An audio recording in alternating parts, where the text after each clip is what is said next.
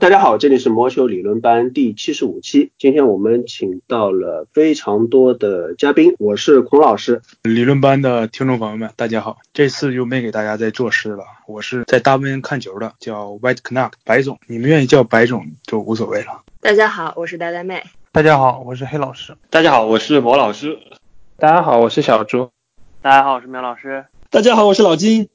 大家好，我是又来毒奶大家的飞董。今天我们聊的内容干货还是挺多的，一大主题是阿冠。虽然因为阿冠的关系，我们理论班几个月以来就没有比赛可以聊，都聊的跟比赛间接相关的东西。但是跟阿冠本身直接聊的话题都不多。但是这一周以来啊，不知道发生什么情况，NHL 也好，MLB 也好，NFL 也好，都发生了各种球员集体感染阿冠的新闻流出来。这个我们会在节目。里面棒杆冰三个环节都会予以关注。冰球部分续接上周的坑，我们来做一下资格轮的前瞻。这一周是轮到东西部的七号种子对十号种子，东部是岛人和美洲豹，西部是大温和狂野。所以今天我们也请到了白总，顺便呢我们会聊聊 NHL 的 Hub City 枢纽城市的话题，以及西雅图新军啊最近碰上什么情况？还有一个可能是近期冰球迷们除了布法罗军刀的。球迷以外，冰球迷们的快乐源泉，军刀大清洗炒掉了总经理。棒球部分呢，除了新冠问题，当然还是继续的联盟与球员工会之间的撕逼啊，这个情况非常的复杂，就是一话好像是初见曙光，然后一话又是乌云密布啊，这个等我们节目里面详细讲。然后橄榄球部分，赛季前瞻的前瞻，八个分区这一期根据投票结果是第三部分来到了国联西区啊，所以这期的阵容也非常强，有金总和飞董。苗老师也是起了个大早过来参加。那么我们这里还是先从冰球开始啊，冰球这边先说几个新闻吧。其中一个是关于西雅图新军的，大家大家应该都知道，其实这个事情已经是早就定下来的事情啊。西雅图的这支新军，但是按照他原定的计划，现在差不多这个时候他要公布球队的队名了啊，但是他公布不了，为什么呢？因为本来一个 NHL 的赛季打完是吧，在斯坦利被颁发了这一刻。达到了高潮，那最后颁发完了以后呢，就是大家要歇会儿是吧？然后这种时候呢，整个联盟来说需要一些事情来维持一下注意力。对于这个西雅图这个新军来说也是的，就是这个季后赛在打的时候或者常规赛在打的时候，这个没人鸟你，对不对？那你这个打完了以后，大家都没事干的时候，哎，我出来隆重的宣布一下，我们西雅图 NHL 的球队叫啥是吧？吸引一波眼球，这个 timing 啊，绝对非常的合适，非常的符合逻辑。但是呢，因为我们都知道阿冠的这个事情。所以赛季这个推迟了，而且推迟到什么时候，现在还没有完全的定下来。而且就是说这个赛季能不能 真的成功恢复，大家虽然现在很努力的去恢复都不知道。而且最近美国又发生了很多乱七八糟的事情，我们之前节目里面也提到了，圣徒的四分卫 Joe Bruce 也是深陷其中，莫名其妙的这个躺了个枪。西雅图哦，我最近这个新闻上面看到也是发生了一些很奇奇怪怪的事情，但是因为我们节目不是一个政治话题的节目，就不详细讲了。所以我现在跳出来做一个就上海话像冲斗一样啊，我去把这种很 happy 的事情挑在这种时间点宣布。所以。现在西雅图的 CEO Lewik，他之前是西雅图海鹰的 CEO，原地跳槽了一下，就是说现在这个 timing 就不好嘛。包括钥匙球馆 Dota 二的粉丝应该都很熟悉这个地方，翻修工程也因为阿冠影响就推迟了一段时间，预计是要到明年中期的时候才能搞定。当然我们也之前也说过了，下一个赛季可能要推迟，可能问题也不大。但是我们这期为什么特别要提一下西雅图的这支球队呢？啊，除了跟大家通报一下新闻之外呢，其实这座城市啊和斯坦利杯和疫情啊，关键是疫情之间还有一些孽缘。我们都知道，斯坦利杯它在早期并不是专属于 NHL 的这个冠军奖杯，早期它是 NHL 和其他联盟来竞争这个斯坦利杯。而西雅图在一百年前曾经有过一支冰球队，它并不属于 NHL，但是也是拿到过斯坦利杯冠军的，那就是西雅图大都会，这个简称也叫 Mets。这支球队它是属于 PCHA，是这个太平洋海岸冰球协会这样一个联盟，然后它也是这个联盟。在短暂的存在历史当中最为成功的一支球队。一九一九年，西雅图大都会和蒙特利尔加拿大人作为两个联盟的代表，进入了最终的斯坦利杯冠军的争夺。但是当年的大流感也对斯坦利杯冠军的决出造成了不可挽回的影响。不仅是比赛最终没有打完，并且还有球员在疫情中丧生。本来决赛的前五场比赛，双方是打成了二比二，还有一场平局，也就是第六场将会是决定最终冠军归属的比赛。但是就在比赛开打的前夕，蒙特利尔加拿大人已经全队都中招了这个流感，并且病势非常严重，有很多人都需要去医院急救。在这种情况下，蒙特利尔加拿大人的总经理呢，他提出一个方案，就是说我们用 PCHA 的球员来打这个比赛，至少把比赛进行完。但是呢，这个提议就是被回绝。然后他觉得怎么说，应该把这个奖杯颁发出去吧。既然我们人都凑不够了，那干脆就把奖杯给大都会。但是大都会方面觉得这样不好，不能这样趁人之危，所以最终是在第六场比赛开打的前几个小时，比赛被正式的取消。然后在最初的斯坦利杯上面，这个一九一九年这一段就是空白的，在重置的斯坦利杯上刻下了一九一九两支球队的名字，以系列赛未能全部进行这样的字眼。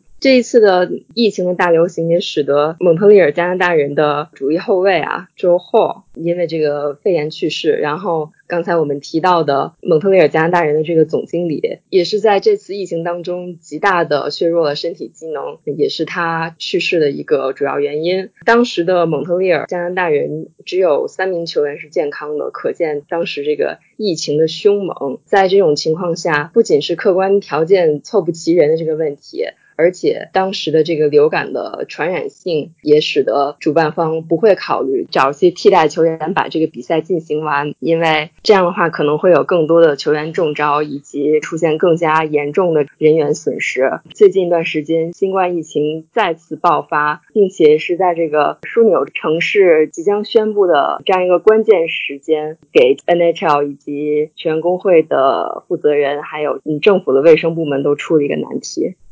说到西雅图，温哥华球迷应该是除了西雅图球迷外最期待他们加入 NHL 的一批人了。这呢，倒不是因为我们有多爱他们，反倒是呢，因为双方之间的恨。我呢是一个美职联温哥华白浪队的球迷，我们呢与西雅图海湾人、波特兰伐木工之间是死敌关系。我们都位于卡斯卡迪亚地区，我们之间的比赛呢也被叫做卡斯卡迪亚德比。因为呢温哥华与西雅图很近，所以呢温哥华有很多海鹰队的球迷。至于为什么我们希望他们加入 NHL 呢？是因为家人队在联盟中太寂寞了。我们在联盟中呢并没有真正的死敌。与火焰、游人、枫叶之间虽然说有一些 rivalry 的存在，但是呢，我们更像是热脸贴冷屁股，因为他们都有属于他们自己真正的死敌。与游骑兵、岛人、棕熊之间呢，也有一些 rivalry 存在，这呢，倒更像是我们对通识冠军的一种恨。而只有西雅图才能成为我们真正的死敌，专属于我们的死敌。在他们进入 NHL 的时候呢，我真想对他们说一句：来了，老弟。下面一条消息，回到现实中来，就在我们节目录制啊，是我们是北京时间六月二十号，当地时间六月十九号，坦帕湾闪电有三名球员和其他工作人员被检测出新冠呈阳性，所以他们暂时把球队的设施给关闭了。我们之前节目里面介绍过，现在联盟复赛是进入到一个阶段二，球队可以开启自己的设施，主场场馆也好，或者这个球队直属的训练设施也好，让球员们上上兵，而且这个上兵是有限制的，每组不能超过。过六个人，然后还有其他什么隔离的措施，就在这样的情况下，然后闪电一口气测出来三个人，再加上其他工作人员有新冠病毒阳性。另外，多伦多枫叶主将马球王 Matthews，这个我们之前节目也介绍过，他其实是一个凤凰城长大的拉丁裔人啊，虽然他是枫叶的头牌球星，但是赛季终止以后，他是回到了凤凰城的家。完了，就这样吧唧被测出来新冠病毒，结果是阳性，而且枫叶的先发门将 Anderson，他其实也是在。在亚利桑那这边和马修斯同住啊，不过他测出来是阴性。目前的情况也是 NHL 对球员的保护是比较周到的。其实之前有球员像参议员或者说鲨鱼球队发生球员感染新冠的时候呢，他会告诉你有球员感染新冠，然后有多少人数，但是不公布姓名。这一次啊，马球王感染新冠呢，主要是被多伦多太阳报给爆出来的，所以这是第一次我们是有名有姓的知道有球员感染新冠的。那么但是后面的情况。当然也是就照常进行的，接着隔离了，等隔离完毕啊，就是康复以后，希望他能够赶上七月十日左右枫叶的训练营。那除了闪电，他这里有球员感染新冠呢，那我们后续也会介绍闪电所在的坦帕湾目前情况是很糟糕。NFL 的海盗有工作人员感染新冠，然后 MLB 的费城人他的春训基地在 Clearwater 也是在坦帕湾地区的，有五名球员、三名工作人员感染新冠，包括多伦多的蓝鸟，他也是在坦帕湾地区地区的春训基地也发生了全员感染事件，所以这个地区啊目前是非常的吓人，怎么给大家一个感觉，怎么全集中到这里来了？但与此同时啊，联盟这边还是在积极的推进复赛工作，尤其是重中之重，我们之前介绍过的季后赛要在两座枢纽城市 Hub City 去打。那么我们之前有特别讲过拉斯维加斯啊，因为在米高梅这个大酒店集团的积极的申请下，他们是主动请缨说，哎，来我们这里吧，我们这里房间多。加拿大的有三座候选城市，多伦多、埃德蒙顿和温哥华，但是加拿大一直都有个问题，它禁止非必要的到加拿大境内的这个旅行，而且入境就要隔离十四天，这个是无差别的对待。如果你这样子搞的话呢，肯定是对在加拿大作为枢纽城市办赛是不利的。你别说办赛了，连搞训练人可能都成问题。但是目前看上去是加拿大正在积极的和 NHL 去协商啊，是不是我们搞点这个特惠政策，然后让 NHL 多考虑考虑加拿大的这几座城市。那我们住在温哥华的白总对这个话题也非常关心。而且你对温哥华这座城市作为 Hub City 的优势也比较了解，给我们介绍一下目前的情况。尽管呢，拉斯维加斯已经基本确定成为两个举办城市中的一个，这样的话呢，同为西部城市的温哥华机会就变小了。但是温哥华呢，不仅是这十个候选城市中的优势较大，而且呢，参选也是非常积极的一个城市。先来说说温哥华的优势吧。大温地区呢，拥有众多可供球队比赛和训练的球场，比如呢，家人队现在的主场罗扎市体育场，家人队的老主场太平洋体育馆，还有一支青年联赛球队温哥华巨人队的主场兰里活动中心，以及呢，UBC 的校队所使用的雷鸟体育场，甚至呢，温哥华周边的城市，比如。温哥华岛上的维多利亚和另一个叫阿布斯福德的城市呢，也有可供球队使用的场馆。第二个优势呢，就是罗扎市周边的各种配套设施非常齐全。罗扎市体育场呢是位于温哥华市中心附近，周边呢有许多可以容纳五百人或者以上的五星级酒店，而且呢市中心的美食啊也非常多。唐人街呢也在附近，说不定球员们没事的时候可以叫一个烤冷面呐、煎饼果子之类的解解馋。第三个优势呢。就是大温所在的 BC 省呢，是加拿大几个确诊数较少的地区之一。也就是说呢，这里的防控做得比较好，这一点就不用多说了。球员和工作人员的健康和安全肯定是最重要。另外呢，BC 省政府呢也积极的参与了这次 Hub City 的竞选。他们呢之前也通过了一项关于更改隔离政策的计划。更改后的内容呢，就是说来参赛的球队呢组成一个所谓的 Bubble，就是相当于那种集中隔离的意思。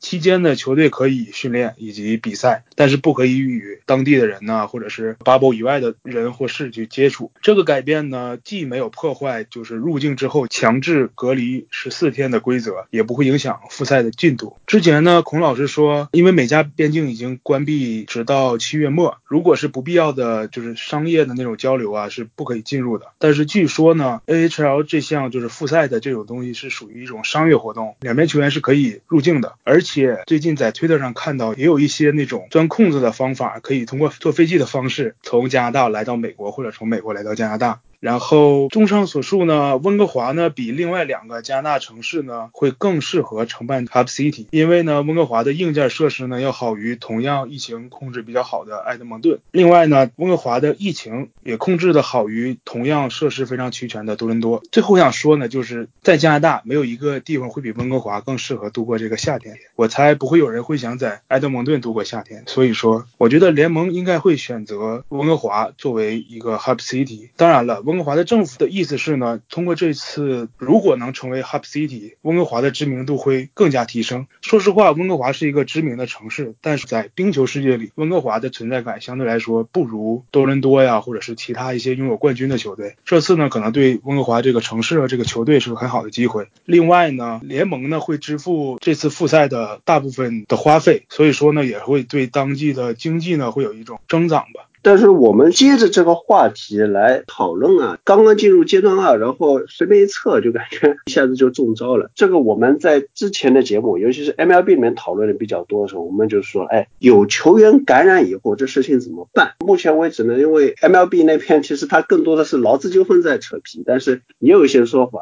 只要球员中招了，那就中招了球员隔离，不会说什么一个球员中招全队隔离十四天这种情况不会发生。包括像现在已经复赛的呃日本职棒 NPB 也是的，谁隔离谁蹲小黑屋去。但是目前来说，MLB 它也没开始的，NPB 它这个刚刚是在揭幕，所以我们还没有什么一个实力啊前例可以参照。所以现在在这个时间点，我们来去考虑一下 NHL。如果说哪个季后赛啊，虽然我们想的很好，在 Hub City 然后有一个 bubble 有个隔离，但是这个东西怎么说吧啊，如果你说隔离措施做得好，大家都安全也没事。但老实说，你办一个比赛，其实你牵涉到的人员接触啊、暴露啊，其实机会还是很多的。万一就是出现有球员感染新冠，甚至于说哪里做的不好，结果反而就是造成了还大规模的感染一支球队或者说多支球队，那这种情况下季后赛怎么办？所以在这里我想也请教一下白总，你考虑过这个问题没有？或者说你觉得如果到时候发生这种情况，联盟会怎么处理啊？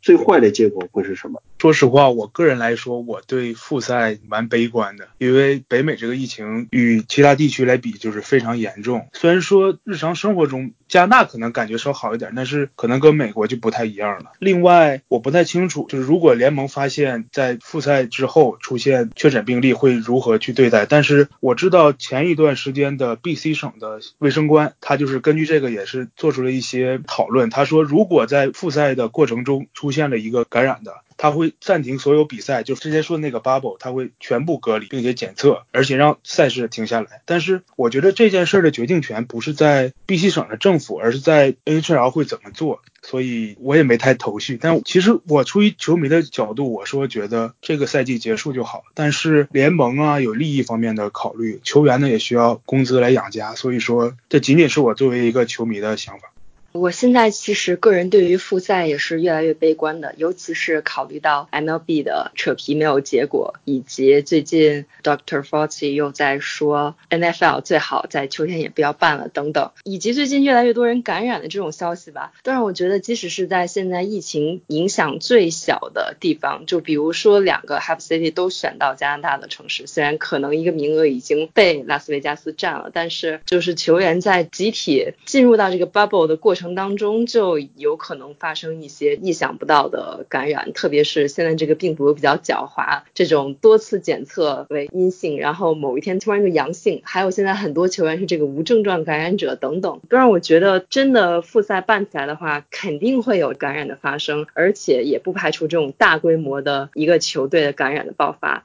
到这种时候，球队和联盟再去处理这样事情就很难了，所以我只能是想一些比较现实的，希望疫情爆发的可以。晚一点，让联盟多拿一点钱是一点，就和这个刚才提到一九一九年这种情况比起来，也是我们说的不好听一点，就好在这个新冠呢，它没有那么高的致死率，基本上不太会真的因为感染这个病毒就要了球员的命。如果是之前那种程度的致死率的话，我相信没有哪个利益相关方真的要去坚持搞这个比赛了。但是现在只能是自求多福，走一步看一步。真的到了没有办法收拾的时候。也只好庆幸这个病不会给球员造成成什么太大的身体影响吧。一下子突然气氛变得非常严肃啊，空气都凝固了。那么我们讲点愉快的话题啊。布法罗军刀，我们在七十二期里面还说过，就是扩招季后赛都落榜的七支球队应该怎么办啊？其中军刀里面，当时我们说的是，哎，好惊讶啊，总经理和主教练都没有炒掉啊，所以这个球队应该怎么办？当时我们还是给总经理 b o d r e l 出主意的。然后时隔三个礼拜，就是当时是老板出面啊，佩古拉夫妇、布法罗全家桶老板、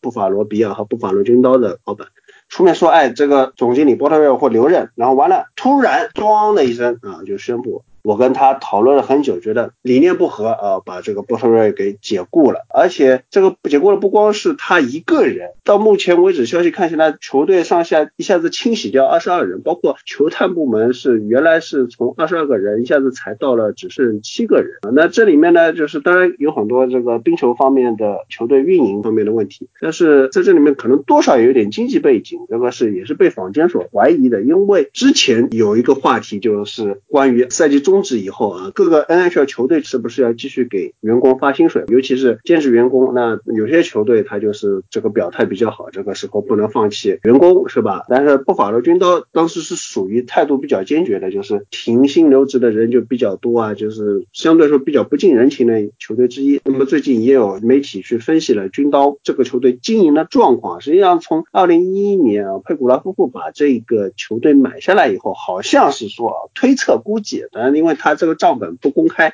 我们也不知道，球队基本上是年年在亏损啊。那另外一个公开的大家都看得到的数据，就福布斯的数据，当然就孔老师也说明，福布斯的数据我认为是不准的啊。但是即便是福布斯的数据，因为我们可以考虑到他所有的统计口径是一致的，那么就是在福布斯的对三十到三十一支 NHL 这么几年来的排名里面，经济状况来说，军刀也是属于比较末位的几支球队啊。所以这次的这个裁员呢，某种程度上来说，你可以合理的推测，它不仅仅是球队本身管理运营啊方面的问题啊，也有一些财政方面的考虑。当然，归根结底还是说裁掉这个总经理啊，换上一个新来的人是肯定是想办法，还是要救球队。你毕竟这个球队只有成绩好了，你才能赚钱啊，才能赢回球迷，才能盘活。但是他这个 提拔的新任总经理履历听了就很可疑了。Kevin Adams 也是军刀连续第三次聘任了没有总经理经验的人来担任这一职务。Pegula 夫妇他的一系列的做法其实是早有端倪，并不是说现在突然针对军刀来做一个大刀阔斧的改革。但是呢，这些举动总给人一种想起来一出是一出的感觉，就是是否真的对拯救军刀这支球队有效，是很让人怀疑的。其实呢，要说到财政问题的话，那就不仅是军刀这一个队伍的事情了，因为布法罗的多支球队，包括军刀、比尔，还有 AHL 球队 Rochester Americans，还有两支 NLL 的这个球队，都是由一个公司啊，Pagula Sports and Entertainment 这样一个公司来一起运营的。从今年年初就有各种报道，就是说这个公司有毒啊，在里面待的这个员工都觉得，就这样一个管理方式，还怎么能待得下去？在这个接受 The Athletic 的采访当中，有很多员工表示说，这个公司出现了这样一些情况，Pagula 夫妇他们目前专注于的这个业务都是和去赢球、去争取比赛胜利没有关系的。尽管他们现在在说他们主营了这个石油还有天然气的业务，就遭受了很大损失，但是他们在个人生活支出、买游艇这些事情上仍然是这个非常的热衷。另外一方面，也就意味着对球队的这种投入的减少。在当时这个 Pagula 夫妇给员工开会时候，这个 PPT 都被放了出来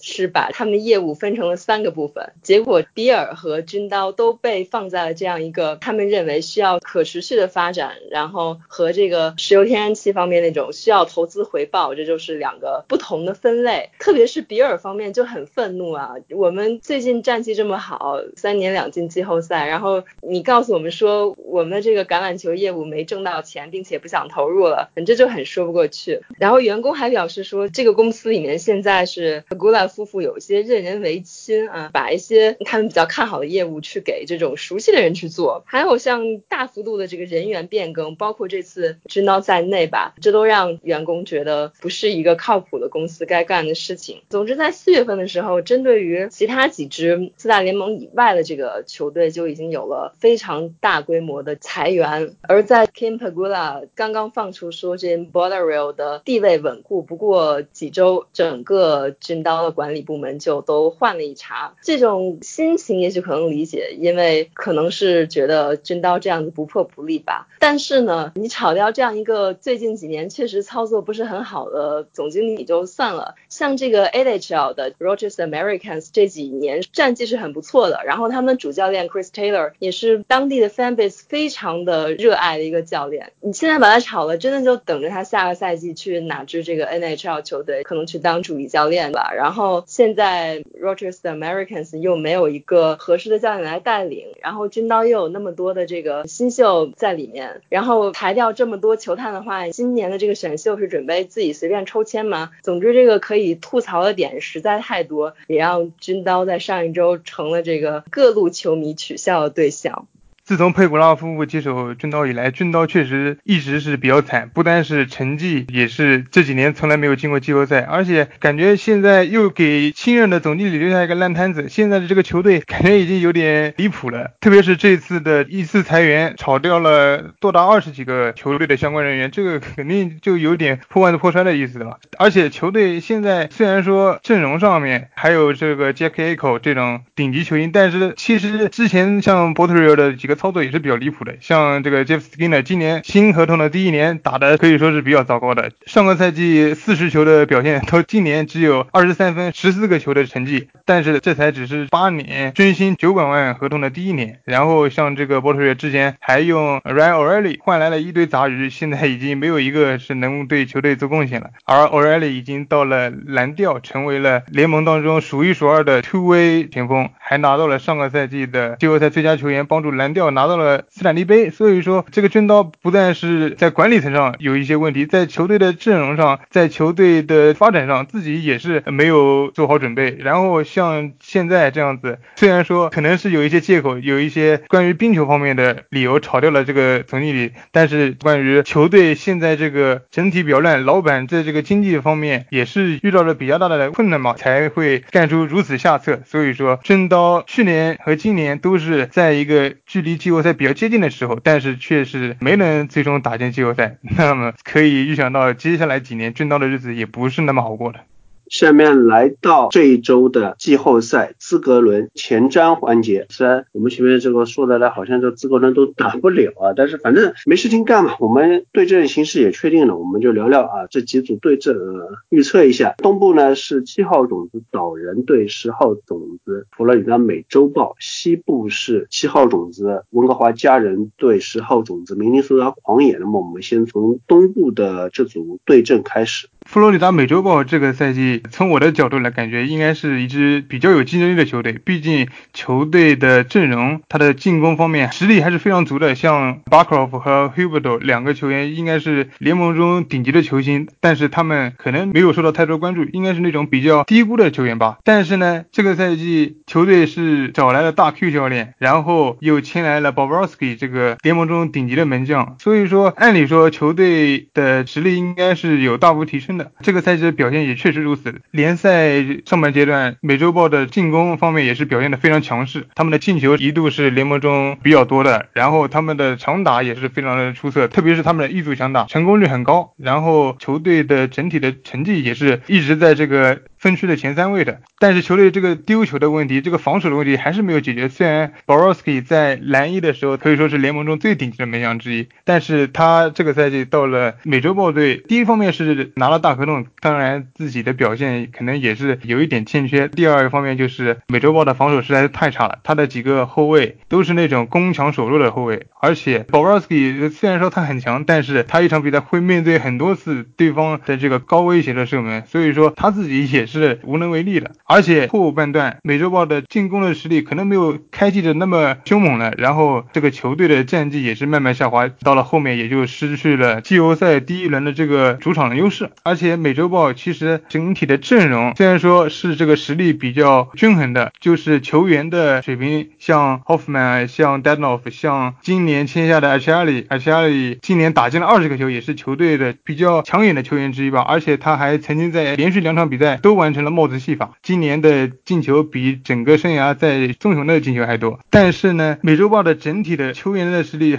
比较出色，包括后面因为 c h o c h e k 也是到了合同年嘛，用他换来了 Warmark，换来了 Hola。以及两个 AHL 的球员，就整体的球队的水平还是都可以的。但是球队的分组是一直是飘忽不定的。像 Barkov 和 Huberdo，虽然说两个人都是超级球星，但是他们他们的搭配啊也是换来换去的，而且他们自己身边的球员也是没有一个很准确的、很稳定的分组。所以说，像到了联赛的休赛期啊，联赛的中段的时候啊，这个时间这么长，又要花很多的时间去训练、去磨合。所以说，我觉得像美洲豹这样子，防守线稍微弱一点，然后进攻可能需要磨合，还有很大的挑战。所以说，我觉得美洲豹这个第一轮面对岛人，日子不算那么好过。岛人和美洲豹也是比较有看点一组对决吧。首先，这是明帅带领的，一个是 Barry Trotz，一个是 Joe Quinnwell。另外两支球队，就像我们上一期讲到枫叶和蓝翼一样，还都是那种就是两支球队风格差距非常之大，而且也是各有侧重点、优缺点都非常明显。两个球队刚才已经提到了，这个美洲豹它的优势就是这个进攻的爆点非常之多，有很多可以去参与。进攻，特别是强打的这样的球员，但是在整个赛季这样打下来，之前我们节目在讲到数据的时候也说到过很多次，岛人他整体的这个攻势就总会被压下一头，而且球队现在最明显的一个得分点还是靠 Bazal，然后其他人呢进攻方面可能不是很能指望得上，就是说这种持续稳定的输出方面嘛。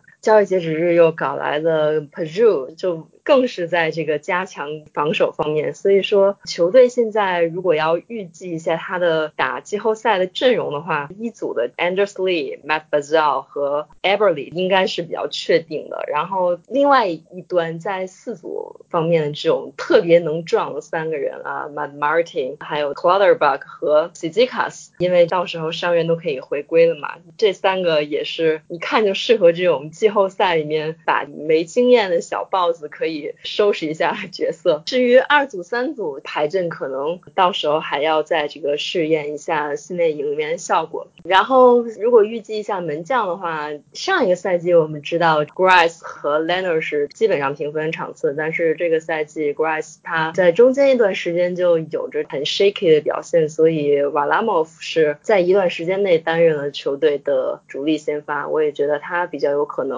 成为球队季后赛的主力，而且他的季后赛经验之前在雪崩啊，在首都人都是有的。而想想这个 Bobrovsky 也不是黑他，但是他除了去年之外啊，这个季后赛的战绩都比较感人。说到这个，想起来一点，就是可能和我们这次季后赛的阵容没有太大的关系。但是之前一个新闻也忘了说了，就是导人一开始想把 Ilya Sorokin 这个年轻的门将，就是在赛季已经停摆之后，想给他一份 entry level 的合同，但是。被联盟叫停了，说今年不能再这么搞了。这就让我们想到去年 Kale McCarr 他是在季后赛期间迎来了 debut，但是今年的这样一个特殊情况，使得包括 Sorokin 在内，就是各队都没有办法在停摆期间去签入今年的 entry level contract 了。本来这个小朋友还至少就是你不能打季后赛吧，Barry Trotz 肯定不会去用一线打季后赛，但是你至少来训练营里锻炼一下。但是也是因为特殊原因就不能够进行了。但是在我们看到今年 Grass 他表现也不是很好，合同也快了的情况下，可能这个小门将在下一年就会登上 NHL 的赛场了吧。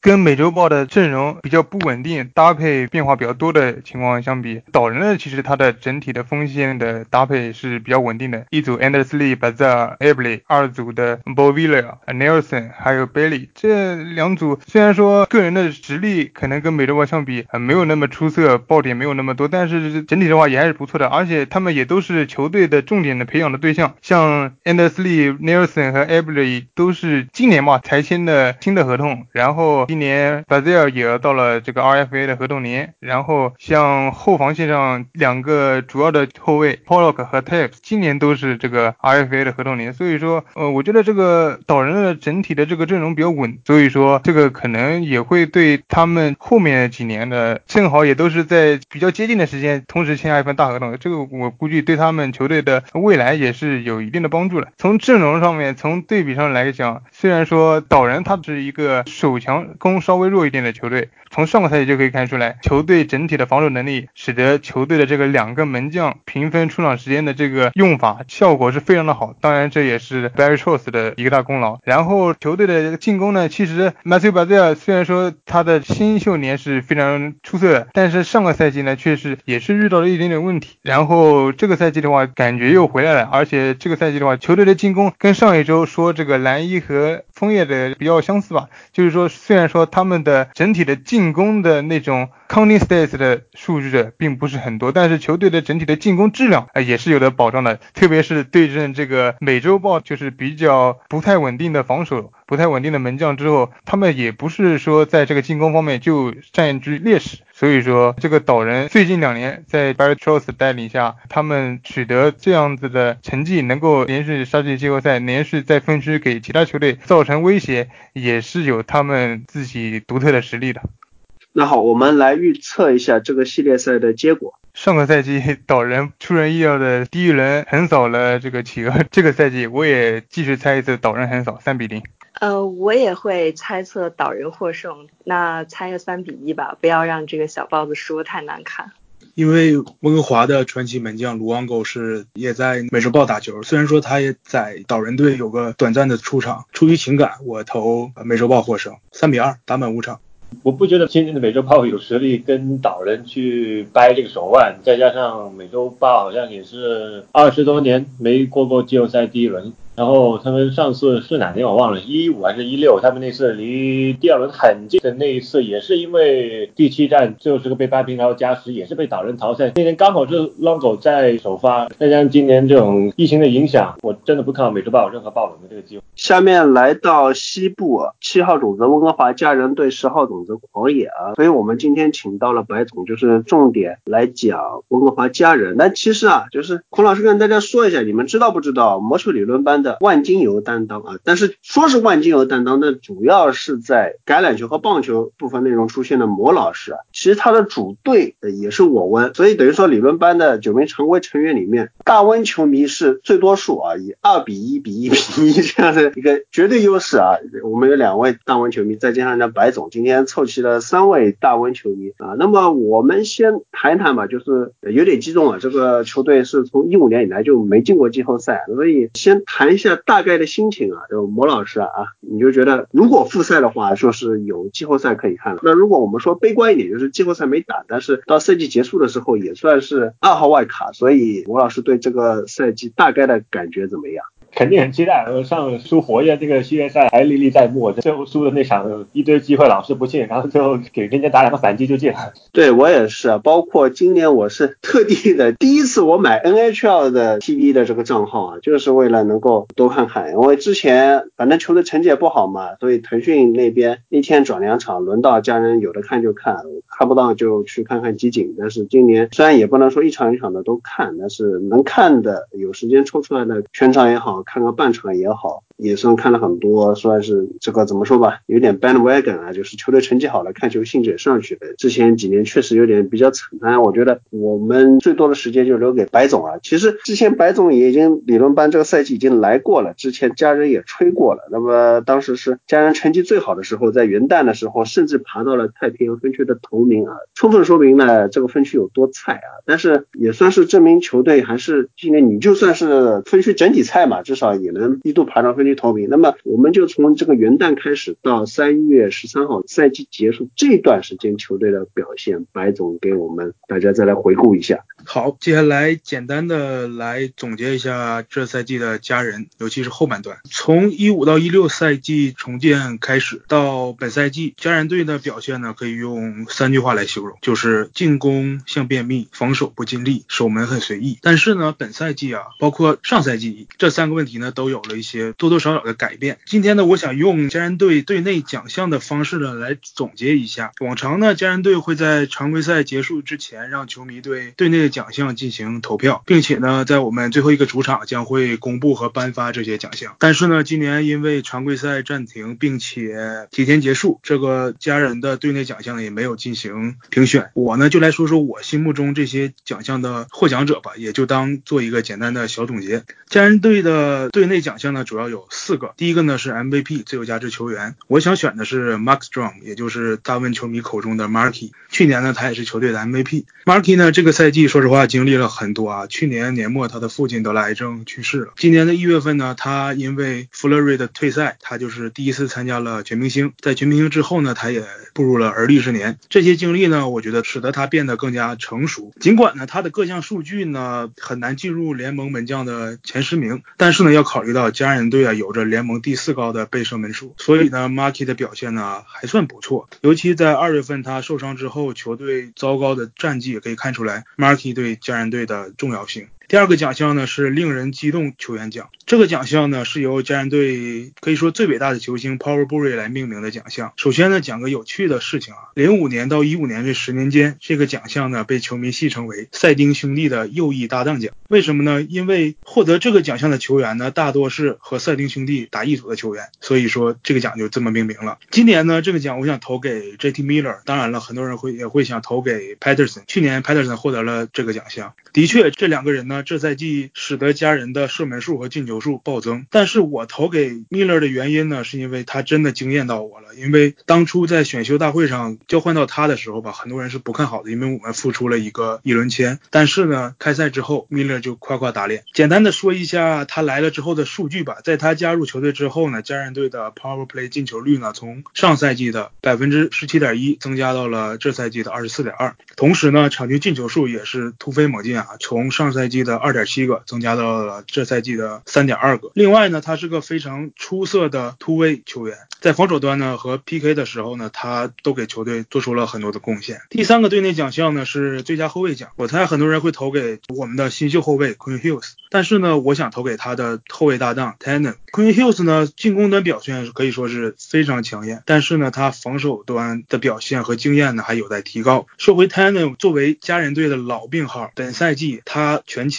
这是他十年职业生涯里的头一次，还是我上次来说的那句老话，健康的 Tandem 可以换到一个不错的一轮签。但是今年是 Tandem 的合同年，然后呢，家人队也遇到了工资帽危机，我很担心我们无法续约他，因为我们这赛季要续约 Marky、Tandem 和 Toffoli，还有一堆其他的球员，这三个主要球员呢，我们只能留下一到两名，很有可能 Tandem 就是我们要放弃的那个球员。最后一个官方奖项呢是无名英雄奖，我要投给的是。球队的新任队长 Bo Howard，坦白的说，Bo 这个赛季没什么太大的进步，他仍是那个没有找到好搭档的 Top Six 的中锋。尽管进球数据很不错，但是呢，其中超过一半都是多打少的进球。投他的原因呢，是因为他是一个好队长，或者说他正在成为一个好队长。我觉得，如果 NHL 复赛了，我们又打进季后赛了，他的领导力会是对我们很大的一个提升。这里要说一下，下个月呢，我们的队长 Bo Howard 的小宝宝就要诞生了。我在这里要提前祝福他成为一个新晋的奶爸。最后呢，又是出于我的私心呢，我想选一个最佳突破奖，我自然要投给 Jacob Tannen。尽管 Miller 同样也是取得了巨大的突破，但是呢，他曾经在游骑兵也取得过不错的数据，只是后来来到了宇宙队、闪电队之后呢，机会变少了。所以呢，Miller 更多的呢是在家人队得到了展示自己的机会。说回我 Tannen，十八球和十八个助攻，并不算上精彩，而且他是曾经的六号签，但是呢，对他本人已经是很大的突。破了，我相信如果常规赛可以正常完赛的话，大家给他定的二十球目标可以轻松的完成。这十八球中呢，有十二球是 EV Go，就是双方同等球员下的进球。这项数据呢，在队中排第四，甚至高于队长 Bo Howard。其他的进攻方面的数据呢，也紧随着队内的五大前锋和 Quinn Hughes 之后。今年的他呢，也是合同年，希望他与家人队能续约。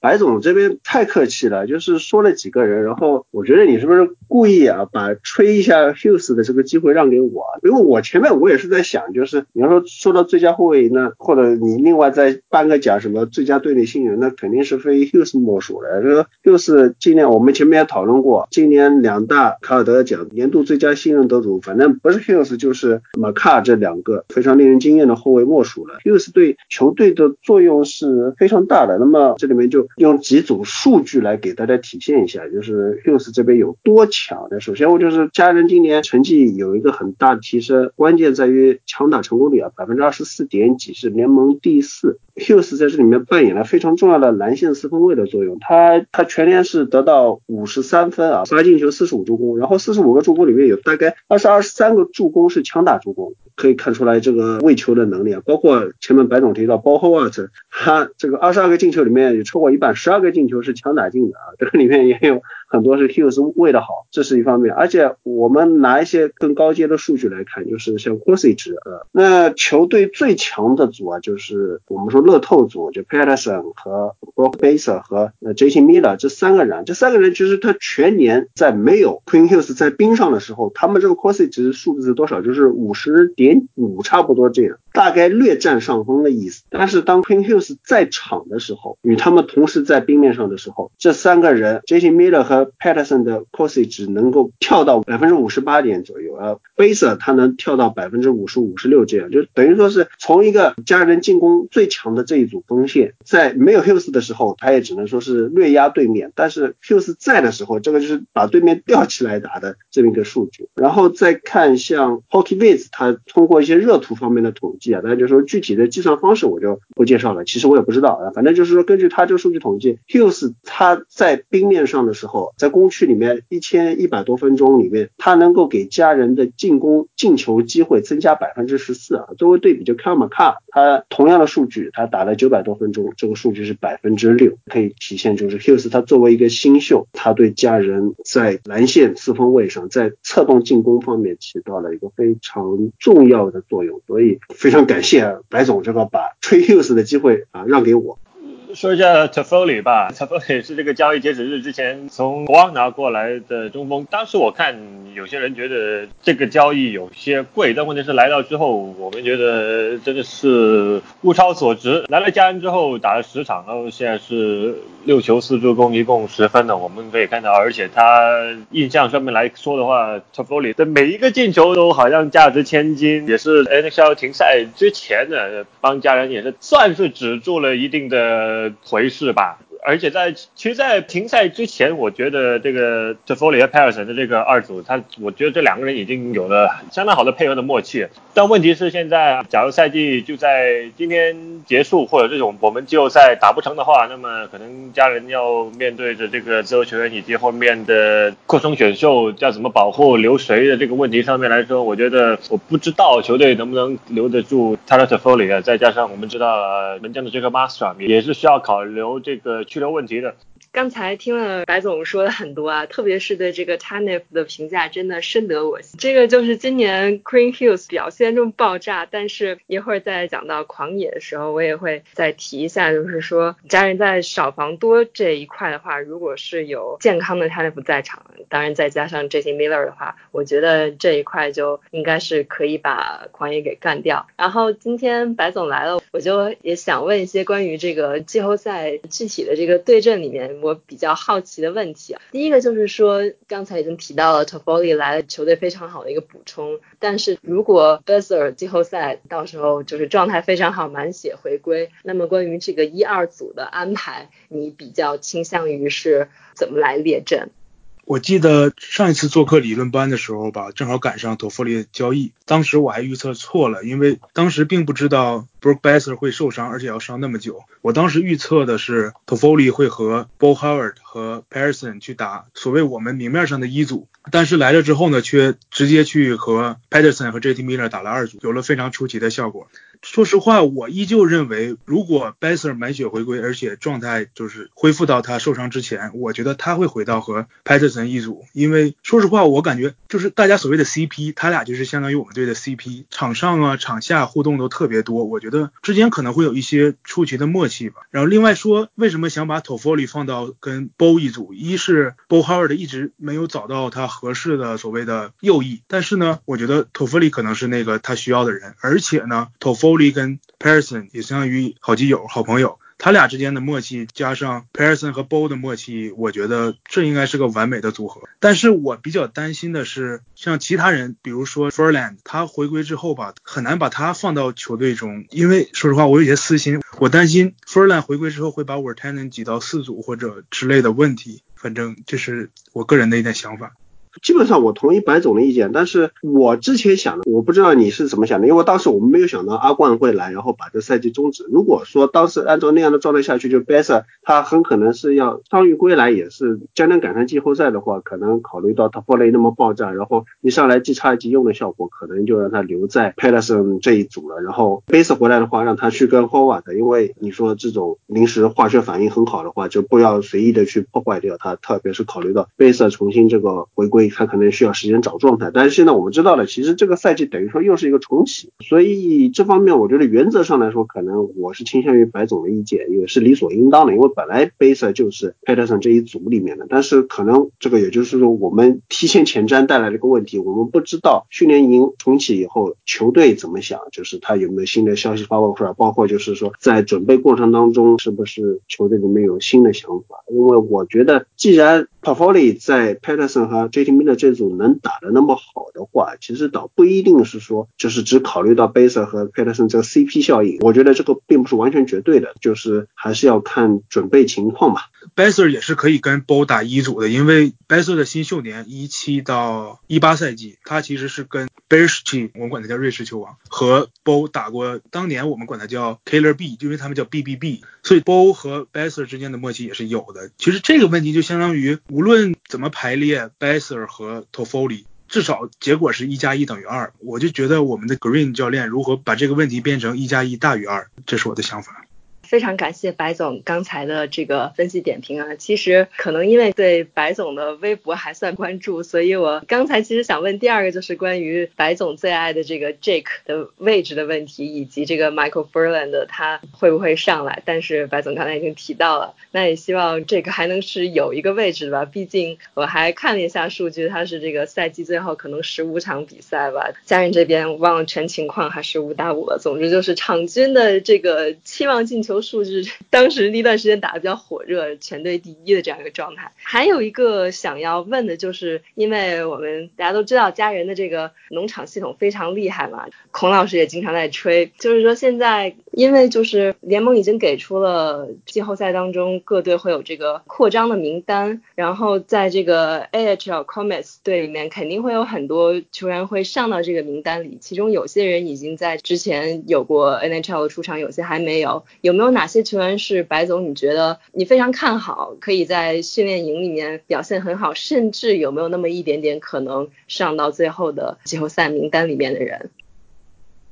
说实话，我们的 AHL 农场里的球员岁数其实都已经不小了。真正出色的是在我们在瑞典联赛有一个，还有一个是在 KHL，就是我们今年的十号签。我觉得就我们管他叫所谓的叫 Big Mike，因为他特别高，将近两米的身高。他呢就是来了之后，在我们队打三组，就是在那段人员受伤比较频繁的一个时段，而且在停赛的前一段时间，他打得非常出色，不管是在 Power Play 中啊，或者是在其他时间里打的都非常不错。还有就是，实在抱歉，就我们农场那些人名都不太好念。记得我们的 AHL 农场里有一个是一七年还是一六年选的一个后卫球员，来自芬兰的。他其实是一个非常出色的球员，但是因为伤病，他有一段时间是做了一个保护性的手术，去除了腰椎部分的骨头。但是呢，在他做完手术之后呢，也受伤了。就每次当他打得非常好的时候，他就受伤了。所以说，我觉得我们 AHL 农场里并没有什么期望值特别高的球员，但可能在第一级别的青年青年联赛中，我们会有很多好的苗子，会在未来几年中来到我们的球队。但是说到我们的青训系统，前段时间有个非常坏的消息，我们的首席业余球员球探。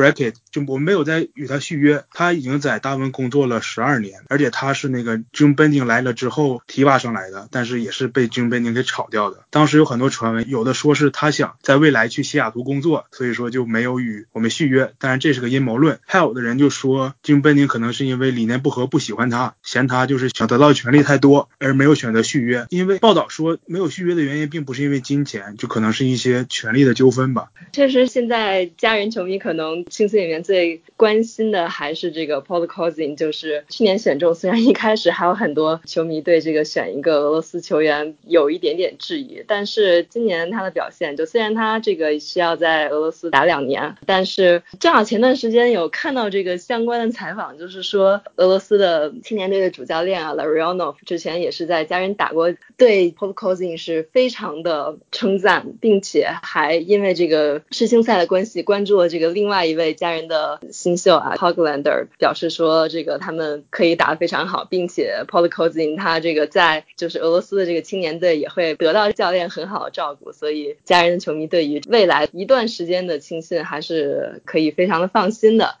那接下来我们就聊一聊这组对阵的另外一方啊，狂野。其实和家人比起来的话，那狂野今年的进攻真的是非常的乏力。或者说是不要和家人来比，在整个联盟的范围之内，无论是五打五啊，还是多打少，可以说都是倒数甚至垫底的水平。并且在这个赛季当中，我们看到，包括在交易截止日搞来了 Alex Galchenyuk 之后，每场比赛狂野还是会安排不同的进攻的组合。所以现在的话，我觉得很难去猜测，就是最终球队对，尤其是一二组的人员的安排。这个狂野不仅是火力点非常分散，而且队内的几大射手都不能够保持稳定的输出。就比如说 Zach Parise、Eric Stahl，还有在赛季后端大爆发的 Kevin Fiala，在这个赛季当中都是大起大落，也不知道赛季停了这么久之后状态会怎么样。但是 Fiala 还是最有可能成为狂野季后赛的爆点。而在这个看了一下，就是赛季最后一个月的全情况，每六十分钟期望进球数，全队最高的。Zach Parise，他会成为狂野的多打少的最重要的部分。虽然狂野多打少其实就很一般了，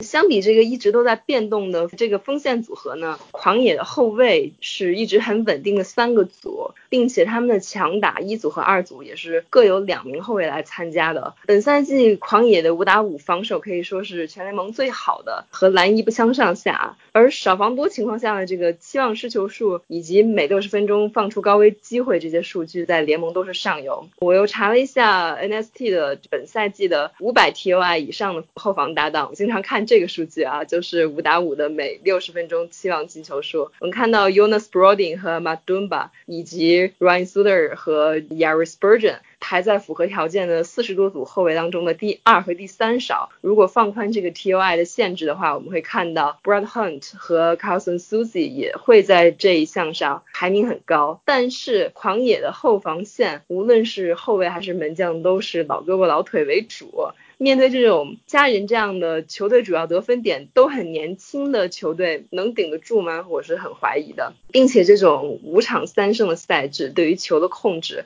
以及尽可能的多的去争取射门机会是更重要的。看一下 Possession Metrics 的话，狂野就不占上风。接下来看一下特勤组的情况，就虽然期望失球少，但是狂野的 PK 成功率是很低的。我就很看好在多打少机会里，Queen Hills 带领 t o f f o l i Hova、JT Miller 和 Peterson，当然也有可能换成 Bezer 把狂野打爆啊。然后在这个少王多，刚才也说过了，就是一方面狂野的多打少比较乏力，然后家人这边 JT Miller 和 Tanev 的这个重要性，我觉得就是狂野在多打少这方面也不是很好打开局面。不过接下来就要说到门将了，这也是双方的差距最大，对季后赛影响最明显的部分。想到五年之前 Devon Dubnik 他在赛季中期交易来到狂野之后，就像开挂了一样，打出了 v z i n a 级别的表现，一己之力把球队拖进了季后赛第二轮。球队也是在赛季结束之后和他续下长约，而且这几年就像抓住救命稻草一样，拼命用他一个人。嗯，到一九二零赛季之前呢，Dubnik 先发了球队百分之七十七的比赛。这几年他的数据在缓慢的下滑，而且在前瞻里面我们已经说到，就是他这个 workload 实在太重了，年年都六十多场是要分一点的。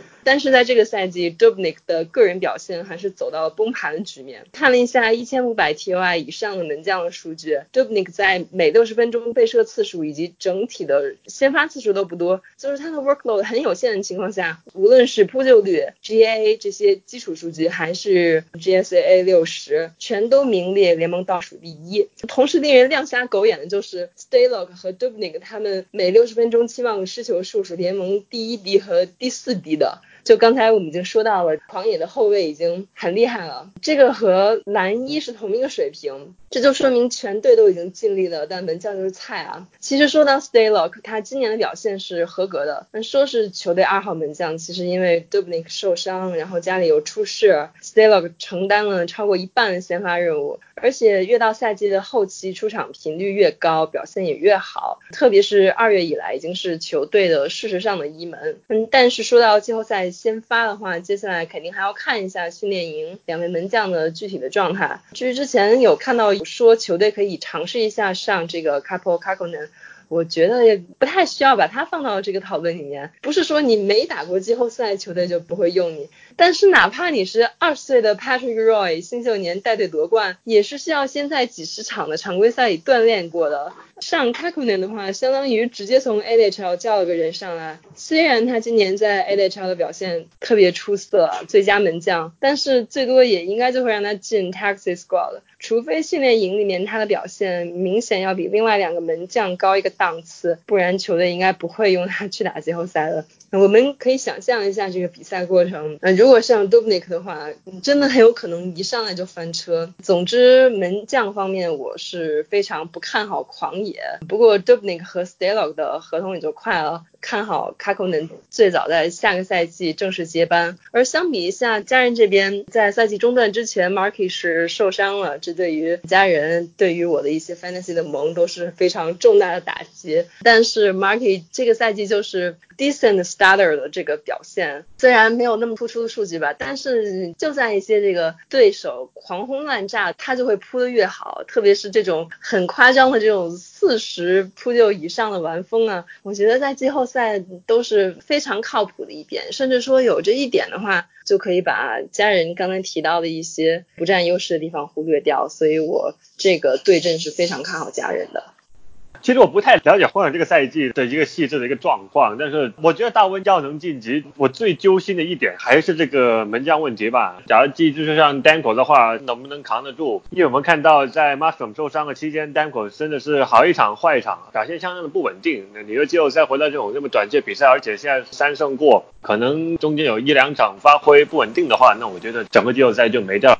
我其实也是多少有点担心啊，但是这边听戴老师说的有理有据啊，列举数据确实是很有说服力。如果你是想要去买彩票啊，或者说你要从一个最大概率的结果来说，应该还是家人占上风。那么我这里想了一下，就觉得另外的一种因素吧，因为我们知道这个季后赛的复赛其实是有点像经历了一个休赛期，重新开启一个赛季的这样的时间的节奏的感觉。家人这几年其实他十月份的状态啊，相对他全队来说是比较好的，就是一支比较擅长在赛季开始就进入状态的球队啊。从这个角度上来说，我认为今年的季后赛其实是一个比谁能够在这种很奇怪的节奏下啊，这个莫名其妙就赛季停摆了，然后休息了一个夏天，然后突然又拎出来弄了一个莫名其妙的训练营，然后就要突然一上来就打季后赛了。这种情况下，我觉得可能对家人来说是一种优势。当然反过来，我。对于这个球队比较担心的就是，他们毕竟还是一个季后赛菜鸟吧。那你狂野之前还是相对来说季后赛虽然也有两年没进季后赛了，但是季后赛经验还是要丰富一点。这个对有季后赛经验和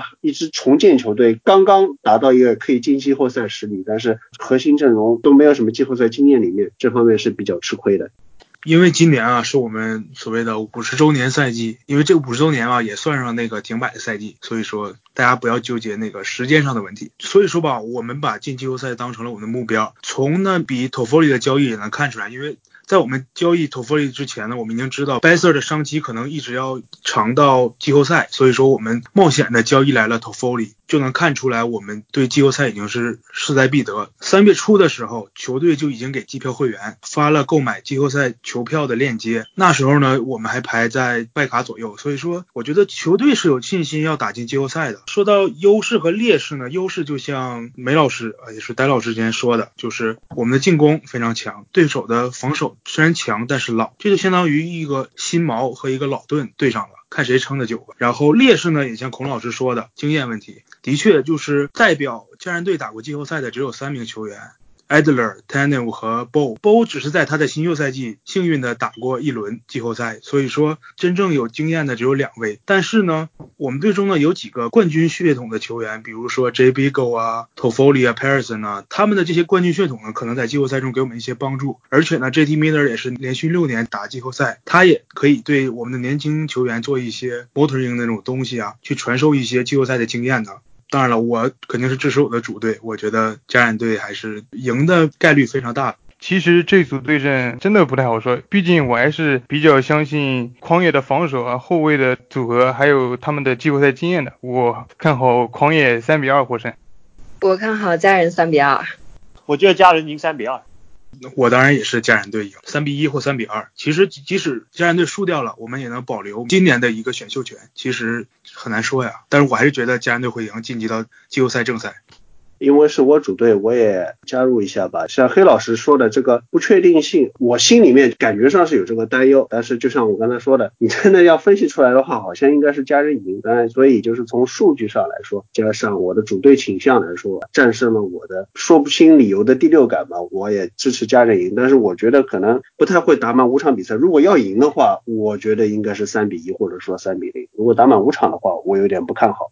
接下来到棒球环节啊，先聊一下，接着是要聊阿冠。我们前面已经简单提到了，就是坦帕湾的风声鹤唳、费城、费城人和多伦多蓝鸟在坦帕的春训基地啊有阿冠感染的情况，也关闭了春训基地。而不光是佛罗里达这边，在亚利桑那春训基地，巨人和游骑兵也有中招的，所以亚利桑那这边也关闭了啊。佛罗里达、亚利桑那所有的春训基地都关闭了。然后下面我们来进入一个灵魂拷问啊，这个话题其实跟最近一段时间的主旋律啊，League vs Union 这个撕逼大战其实是密切关系的。就是我们之前也是被这个劳资纠纷，因为它的重要性也好，或者说趣味性也好，当然就是我现在聊着聊着我有点疲了。一开始的时候我还觉得挺有趣的，给吸引过去的。但是有一个前提，就是这两边你说谈的好也好，谈的不好也好，其实他们之间谈复赛，某种程度上是在自说自话。为什么？因为你这个比赛到底能不能打，还是要取决于北美疫情的发展的情况和各地政策的松动和容忍程度啊，是吧？这个就是疫情肯定要就是说缓解到一定程度，而且就是政府一定要有一定的宽容。就比方说，我举个例子吧，我们中国控制的是非常好的，但是北京最近很不幸的又发生了一个第二波也好，或者说叫余震也好，但是我们国家执行的政策就非常的严厉，就非常的小心。那如果就是按照我们这样的尺度的话，在美国那边就是肯定是不可能有任何复赛了啊，所以这等于说又是一个新冠疫情客观的发展情况，以及政府啊各地卫生主管机关它的一个政策的尺度的把握，可能再加上一点舆论的影响，因为可能像兰州可能就是说对于新冠疫情的防控就比较激烈点，洪州可能会松一点，或者说有些地方红脖子比较厉害的已经跑上街的喊啊我们要工作，就是什么当然防阿冠也很重要，但是更重要的是工作，更重要的是经济，所以这里面有很多的因素，所以今天在我们这里，我觉得还是要把这个逻辑顺序或者这个 priority 重要性调整一下，就是其实阿冠前面我们几期节目都有点忘记了，阿冠才是个最大的问题，对赛季最大的威胁，所以尤其是这边这新闻出来以后，我不知道你们现在对 MLB 的赛季的复赛，我们就先撇开他们谈的好不好的问题啊，你们觉得这个前景怎么样？其实我之前提到过的，就是我觉得 MLB 这个赛季已经是情况非常悲观了。第一个方面当然是之前的双方的谈判，因为确实双方都不肯做出实质性的让步，而且这个东西确实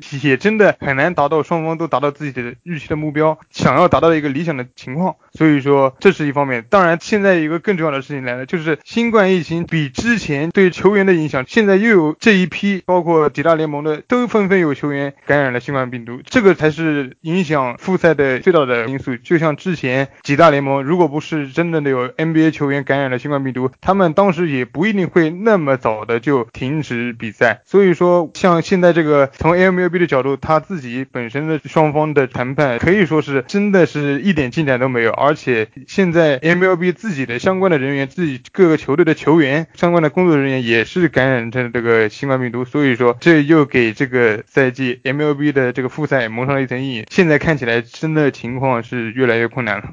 这个就和其他的联盟比一下，你会发现 MLB 的形势应该是更加不乐观的。就像 NHL 这种，现在球员工会又没有那么的硬茬，然后很快就统一的，包括这种虽然没有最终公布一些细节，但是还是在这个工资帽的框架下，就是双方按照比例来分配收入这样一个方案。但是与此同时，看一下 MLB 最近这个连续剧一样的情况。另外一方面就是说 NHL、NBA 这种好歹。再搞一个 bubble，把所有人都装起来。理论上最好的情况可能还是最大程度去减少球员和工作人员感染这个病毒的风险。但是这种对于 MLB 来说，现在又没有要这样搞的一个倾向，所以说呃疫情防控难度就更加的大。而且 MLB 这个赛程的紧张程度也是比其他联盟要大很多。现在又是属于这种越拖一天，各方面损失也越多，那可能就是拖到最后，就像其实我们现实生活中的一些谈判，可能也就是最后这样子不了了之了。所以我对 MLB 的复赛也是非常悲观的态度。说复赛和这个疫情，首先我先说一下这边疫情吧。的确，现在的状况可能要比最糟糕的三月中、四月初的情况要好了很多。但问题是，最近这两天，随着部分州，像亚利桑那、德州和佛罗里达这三个州，因为他们复工的时间比较早，而且之前他们可能进入一些车要距离的设施的颁布也是比较晚，所以就有一点迟到早退这样的感觉。情况下，这三个州最近的案例是不断攀升的，而且。而且佛州这个医院的使用率以及 ICU 的使用率也是大幅的攀升，甚至比三月和四月有了大概二十到三十，甚至到四十这样的一个攀升，所以也导致了最近对于未来的全社会的一个复工复赛、全国性的大范围的旅游、交流、移动这样的，无论是比赛还是工作还是交流之类的，都带来了一定的影响吧。你说这边对这个病过了，大概都从美国开始爆发，从我三月初开始。到现在六月底也快差不多四个月了。你说大家对这个病重不重视呢？我觉得肯定是比最早要重视一点。但问题是随着时间的推移，好像大家对这个病也有一点点麻木了吧？我只能说，因为我们说也是最早的重灾区之一的纽约，之前最早我们 每晚七点都在大家给医护人员鼓掌。那问题是现在这两个星期开始七点已经基本上没有什么人鼓掌了。某种程度上说，也可以说这边的疫情已经慢慢的控制了下来。现在。大家担心的是，随着刚刚说到的，像加州啊、佛罗里达、德州这几个州这几天的不断大范围的这种新增确诊案例的增加，也让整个社会也开始有一点不安的情绪。尤其是星期五，苹果他们重新的关闭了几个州的实体店，也导致了其实社会上的确发生了一点点恐慌的情绪。所以，假如真的 MLB 要复赛的话，因为这个赛程的密集程度，再加上现在好像也没有说是要在哪里打，什么。打的这种情况，我觉得随着慢慢的美国各州的这种复工的阶段开始，我觉得可能真的会导致部分球员是有中招的这个可能性发生。因为我们最近看到啊，像德州好几支球队以及德州附近的一些大学，都很多球员以及球队工作人员确诊。那么这个病来到现在，你说它相当严重吗？它也不一定相当的严重，但总体还要看得病之后的一个症状以及看它的毒性嘛。那问题是，我觉得现在联盟和球队以及球员自己怕的一样东西是，万一在复赛过程。中有球员中刀的话，那么球队和联盟应该怎么处理？是让他直接关起来十四天，不让他去打，还是全队就干脆就都隔离这样的一个做法？我觉得最关键的一样就是，哪怕这个病现在看起来好像真的无症状或者是轻症在很大一部分，但问题是我们整体到这个病的传染力还是要比一般的季节性流感都来的要高。我觉得球队和联盟最担心的一点，就是因为这个病有比正常流感要高的这种传染率，一旦就是有一个人中招情况下，那在更衣室或者球队集中的情况下，会不会因为随着这个密集接触的的这个时间的增加，所以导致会不会就蔓延到球队的其他所有人身上，而可能球队里面哪一各球员原本身体没那么好，又或者是不幸的这个病毒来到他身上，会有一点比较严重的反应，这个后果是怎么承担？我觉得这个是现在联盟球队球员都没有办法去给出确定的一个答案的。因为我们看到周末俄超就有一场比赛嘛，罗斯托夫就因为球队里面有十多个人中招了，然后没有办法，他要他要没有弃赛之后就直接上了青年队去出赛，就输了一比十。假如真的你说 MLB 复赛之后，又或者是我们秋季到时候开打。的 NFL 一旦一支球队同一个位置有好几个人中招，或者是一支球队同好几个人同样中招的话，那这个情况下该怎么办？联盟允不允许他们怎么提人上来？会不会说多开一些名单，或者是会不会给某支中招数太多的球队去有一个延期啊或者补赛的这样的一个机会？我们现在也不得而知。而之前我们看到好几个球员工和联盟这边方案都给出了一个是，就是有一定确定的是，就是假如有一个球员确诊的话，联盟是不会停赛的。但问题是一旦发生群聚性，就少打了一大片球员的话，那么现在我也好像没有看到有任何确实的方案。而另外一个就是，我觉得球员自己总体来说还是会有一点担心的了。之前联盟给出的方案是要球员去签这个 waiver，就是放弃追究责任的这种声明吧。但是我不知道这玩意能不能走得通，因为 waiver 这个东西在这边的 sports law 上面是一个相当有灰色地带的一个玩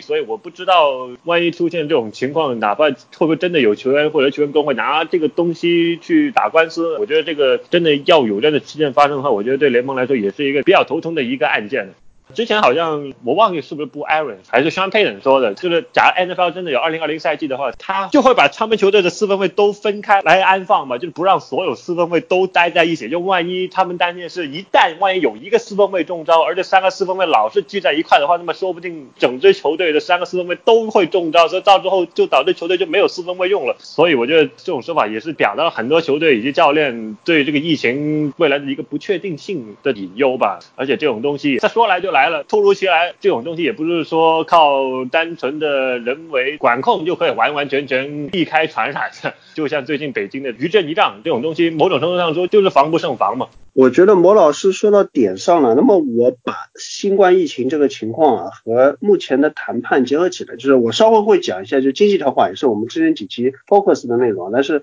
我觉得阿冠这个因素在谈判里面其实也非常重要。首先第一点就是他给大家一个心理的压力，就是有阿冠。在这赛季还打不打的成功，然后就觉得会不会我说宏观上影响到双方谈判的心情，尤其是老板方面，就是因为有的时候你就想我在那边很认真的去谈一条条条款，然后最后好不容易大家啊唱红脸唱白脸黑脸啪啦啪啦终于搞定了以后，然后方案都定下来了，但是因为阿冠这个疫情一切都白费。如果你就是有这种担心在前面的话，你可能就不会特别的努力去做这么一个复赛方案了。就像洪老师这两天最近在看一个零九年的日剧。官僚之下，里面就是他的通产省的技术官僚，他要制定一个法案，那里面有很多很多技术的细节啊，通宵干。最后这个法案弄出来以后，要去申请预算，但是因为政治方面的原因，然后预算就没申请下来，这个就很痛苦。但是就是说，你是因为有很大的，大大家不要低估这种谈判啊，或者说这种细节上面的设计啊，就是你有这种期待，就是说如果谈成功了能够实施啊，那你就会有很大的动力去做。但是如果你心里面有个期待，就是这些东西。其实完完全全就是不可控因素，然后就付之东流。这就你从一开始做的时候，你就会有懈怠，你就会觉得是不是弄到一半就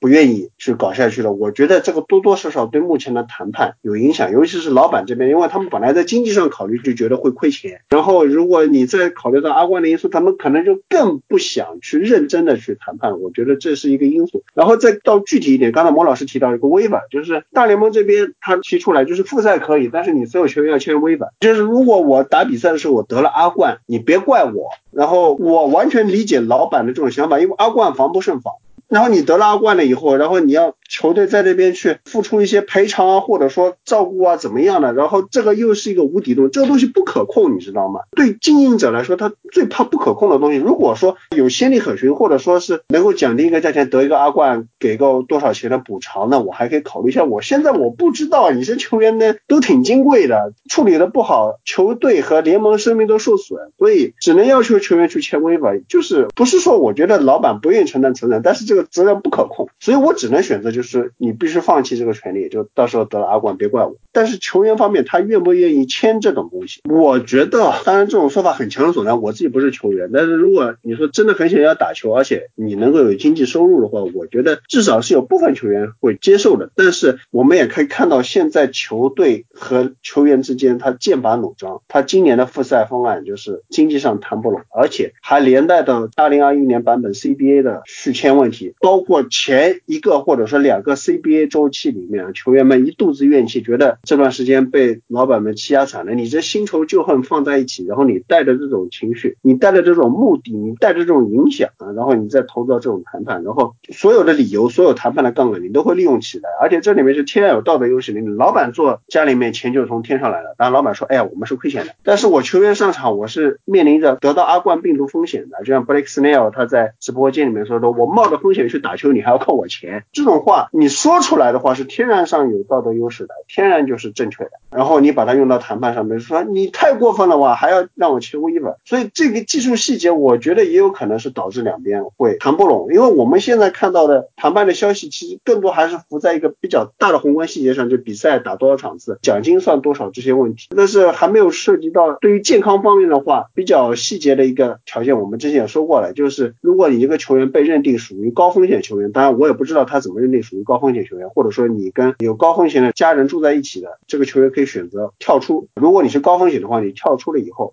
你可以照常拿到薪水，而且你的 service time 服役期也是照常计算。我们就假设 Mookie Betts 如果经检测认为就是说他跟家人在一起，他家里有婴儿，他家里有老人，所以他是一个高风险球员。然后 Betts 说我家人重要，我不想得阿冠，然后他选择跳出了。那么道奇又要付给他全部的薪水，而且这一年 service time 照算，赛季结束，Mookie Betts 就是自由身了。打个比方啊，如果说这个球员就是认定他不属于高风险球员，他也可以选择跳出。跳出以后钱没有，但是 service time 服役期工龄还是算的，这我们之前介绍过。这个就是说关于这个健康方面的话，一个比较细的东西的。但是 waiver 这个东西，我们这些新闻里面听到，但是所有每一期的 proposal 里面，我都瞪大眼睛仔细看过了。但 waiver 这一条里面，就是公开的里面没有把这个东西详细说了。我感觉也是因为这个东西肯定是不可能不提，但是是不是太敏感、太复杂了，所以到目前为止还没有见诸于报道当中。我觉得是这方面的一个问题。所以阿冠对于目前的谈判来说，我们讲到这里的话，这就大家会觉得可能后面这些经济上面的东西都不想听了。就是黄老师，你这个已经把这个赛季给说死了，我我觉得可能就是这么严重。在我们节目之前提到的，双方有这种五十场和这个一百一十多场的巨大分歧的提案之后，双方终于提出了这种嗯看起来像是认真在谈判的比较靠谱的方案，就是各退一步，最终退到一个六七十场的场次数。当地时间周二呢，Manfred 和 Tony Clark 举行了一次会面。周三，大联盟就提出了一份六十场常规赛的复赛的方案。但是在当地时间的周四下午，Clark 又发布了官方的声明，称提交了一份七十场常规赛的 counter proposal，并且要求二零二零年和二零二一年都有扩张版的季后赛。具体的内容大概包括：首先是常规赛是七十场，从嗯七月十九日打到九月三十日，然后春训或者说夏训是在几天之后，就是六月二十六日啊来开启。嗯，薪资分配也是大家比较关心的问题，还是球员工会一直坚持的就是完全按照打的场次数来计算。然后季后赛奖金的话是设置一个保底金额，如果全打完的话支付五千万美元。在今年和明年季后赛都扩张到十六支球队，呃，还有就是明年的所有新增的季后赛电视转播协议是由球员与球队来五五分成的，还有全联盟实行指定打击制度，呃，预支给球员的薪金无需返还，所有被认定属于高风险或者与高风险家人同住的球员可以跳出赛季并领到全部薪水，计算完整工龄。刚才我们已经提到了。总之就是这样一系列的方案，但是有消息指出，就是大联盟不太可能会去接受这份方案。但是和之前的三轮交锋相比的话，分歧已经不大了。所以在这个消息出来之后，棒球迷们还是比较乐观的。我们都在等啊，就是说到当地时间的周六的晚间，双方会不会达成一份正式的复赛协议出来？确实啊，最近新闻也是一个接着一个，这边才有新的方案提出来，然后那边就很快就有回应。像球员工会刚刚提出的这个七十场的这个方案，虽然说和这个 MLB 的六十场的方案很接近，但是从目前的这个情况来看，MLB 还是很快的拒绝了这样的方案，还是要进行进一步的谈判。然后从目前的情况来看，像 Clark 也在声明中说，大联盟现在告诉工会不会回应我们最新的方案，也不会打超过六十场比赛。所以虽然说现在确实谈判有了实质性的进步，现在球员工会的方案已经经从之前提到的一百多场，到了现在的这个七十场，和大联盟的这个方案只有十场的差距。双方在进行进一步的协商之后，应该也是很快就会有进一步的新的方案，或者说双方会有实质性的让步。接下来 MLB 的球员工会的会议也很快会召开。现在对于球员来说，也是有两条路可以走。第一条就是正儿八经的接受大联盟提出的这个六十场的复赛计划，然后同时还得承诺就不会基于三月份达成的协议控告对方。然后第二个就是要求 Manfred 行使大联盟总裁的权利，然后根据这个三月份之前的这个双方的协议，就必须制定一份赛程。不过这样呢，有可能会双方会对这样的方案提出控告。然所以说现在情况其实双方的开价已经并不像之前的差距那么大。所以说呃在接下来的这个谈判期间，应该也是更加积极的。不过就在这个节骨眼上，几个球队的有球员检测出新冠，春训基地的关闭也是一方面，因为这个球员的安全的问题，也要更多的是加入到双方的这个谈判的阶段。然后不像之前还主要还是根据比赛的这个情况，双方有各各种各样的方案。现在可能说必须还要在这个安全的上面进行更多的考虑。不过总体而言，现在的双方的提案也都是比较合理，从各方面的角度来说，也都是能够接受的。而且双方的这个开价已经是比较接近了。所以说，像现在每天确实新闻也是一个接着一个，情况也是在不断更新。所以说，双方如果能够在近期能有一个更进一步的谈判，有一个初步的方案，对于 MLB 联盟、对于劳资双方、对于 MLB 的球迷来说，都是一件非常有意义的事。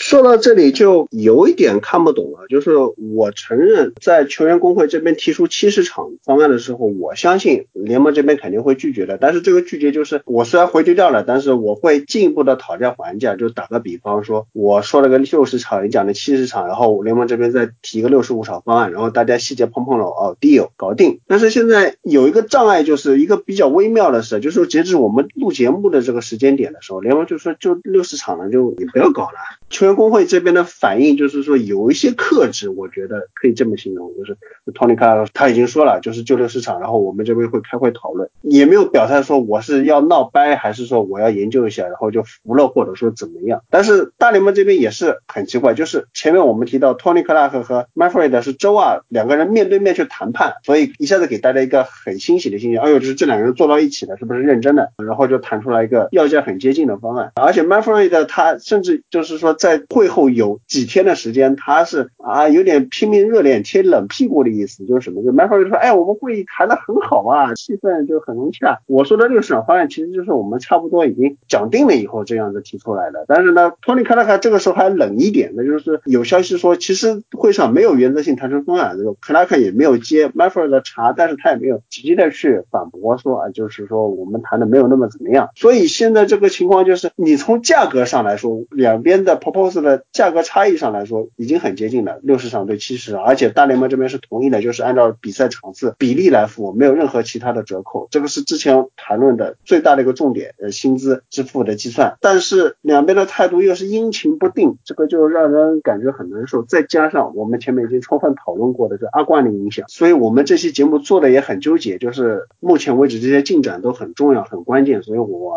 们不能不做。但是到目前为止，可能你听到我们这些。节目的时候会有一些后续了，但是我们目前是也说不上来这个情况会怎么样，不知道，因为我看见出了这个七十场方案之后，那边六十场这边好像 MLB 说肯定不会打超过六十场的比赛，而且联盟这边不会再给这个七十场的方案去做一个还价，所以我觉得我真的不知道给双方还有多少个空间上面可以去聊，而且最重要的一样是录节目今天是二十号了，假如下星期还搞不定问题的话，我真的。对这个赛季还能不能打很担忧啊！假如双方真的想打，哪怕是六十场的一个赛季也好，因为你要谈成了、谈妥了，大家要有一定的时间去做准备，然后再加上这个恢复的三周春训，你说这些搞可能那里又超叫一个月了，再加上最近两边春训基地的州佛里达和亚利桑那每天的这个新增案例都以百分之一、百分之二这样的平均数不断的激增的情况下，我真的不知道还有多少时间去让双方。达成协议，所以我们现在是非常的焦急，但是也没办法，所以今天只能说到这里。下面来到橄榄球环节，那么这一次我们请到了大家熟悉的金总和飞董，也是第一次金总、飞董、朱老师还有喵老师同时理论班在线，我们带来国联西区的前瞻。进入前瞻正菜环节呢，我先说个老梗，就是我们理论班的毒性大家都已经是非常清楚了，但是我这次是万万没有想到理论班的。毒性是更加的可怕，怎么回事？我们第七十三期讲的是国联东区，那节目还没有出的时候，我正在剪辑，分两个晚上剪辑完的。第一个晚呢，我剪辑的是前半部分，讲的是牛仔和老鹰。第二天早上起来，我一看手机，包括这个在内，一大票牛仔球员集体感染阿冠，然后老鹰老鹰的护锋联盟身价最高的 Brandon Brooks 跟腱撕裂，不知道是不是直接赛爆，反正赛季初肯定是赶不上。然后第二天晚上，我剪的是。是红皮和巨人的后半部分。早上起来一看手机，巨人的踢球手进局子里面去了。所以就是说，这个节目还没有出，我只是剪辑，我只是在做后期。国联东区四个队有三个队就出事情了，只有红皮没出事情。我觉得这个信息比较重要，大家可以注意一下。然后不光这个，我呢前两天检查了一下我们理论班今年出的节目，突然看到一个我都差点忘记这个节目是什么，棒球的 Fantasy Baseball 的一个前瞻，三月上旬出的，还是 Part One，当时准备出两个。Part 上篇和下篇，或者说可能有个第三篇，只出了 part one，后面就没有了。大家也知道为什么棒球赛季没有了呀？那么我现在心里还有点慌，我在想我们理论班要不要出 fantasy football 的专辑啊？本来还想是不是请金总来一下，然后看到 看到我们直接出了这么一个节目都没出完，我现在非常犹豫。这个是我们理论班毒性进一步提升的一个状况，跟大家提示一下。我们现在是在北京时间六月二十二号录的国联西区前瞻啊。如果大家听到这个节目，可能是六月二十四。四号六月二十五号的时候，然后发现，哎，这个不对呀，这个什么四九人哪个谁受伤了，或者说红雀哪个人进局子了，或者公羊谁感染阿冠了这种事情，你们怎么节目里面没讨论到？没有办法，这个就是。理论班这个毒性又发作了，大家做好心理准备。承接刚才说到的这牛仔集体啊感染阿冠啊，其实如果听众朋友你是到橄榄球这里才打开电梯的话，那我给大家提示一下，前面我们冰球部分和棒球部分，如果你没有听的话，括号孔老师希望你们全部都听。括号如果你们没有听的话呢，其实我们在冰球部分和棒球部分都已经讨论过了。最近感染阿冠的事情又不光是橄榄球、棒球、冰球也是都有，尤其是坦帕湾非常严重，坦帕湾海盗 NHL 的坦帕湾。光闪电 MLB 的两只费城费城人和多伦多蓝鸟，它春训基地也在坦帕的，全感染了，估计是一个高危地带。前几天又有个消息，海盗的主教练 Bruce Arins 他在想到，就是说如果赛季进行当中，我们要怎么样防新冠呢？他说，哎，我们不是有三个四分卫嘛，Tom Brady，然后两个替补，那准备赛季当中执行一个策略，Tom Brady 和其中一个替补还是经常在一起，另外一个替补离远点，鸡蛋不要放在一个篮子里面。如果发生四分卫感染阿冠的情况，要么就是 Brady 和跟他接触的比较近的那个感染，但还有另外一个替补可用，或者说替补感染了，Brady 和一个替补没事。他的一个策略啊，随着这几天的新闻，美国疫情的变化，包括球队内部球员和工作人员感染阿冠的这种情况越来越多，所以我们现在在做前瞻的时候，我又不得不考虑到一个问题，就是大家觉得 NFL 这个赛季能不能顺利开打，或者说是打一个缩水版赛季，或者说是一个更坏的一个情况？橄榄球节目组的几位，大家来讨论一下。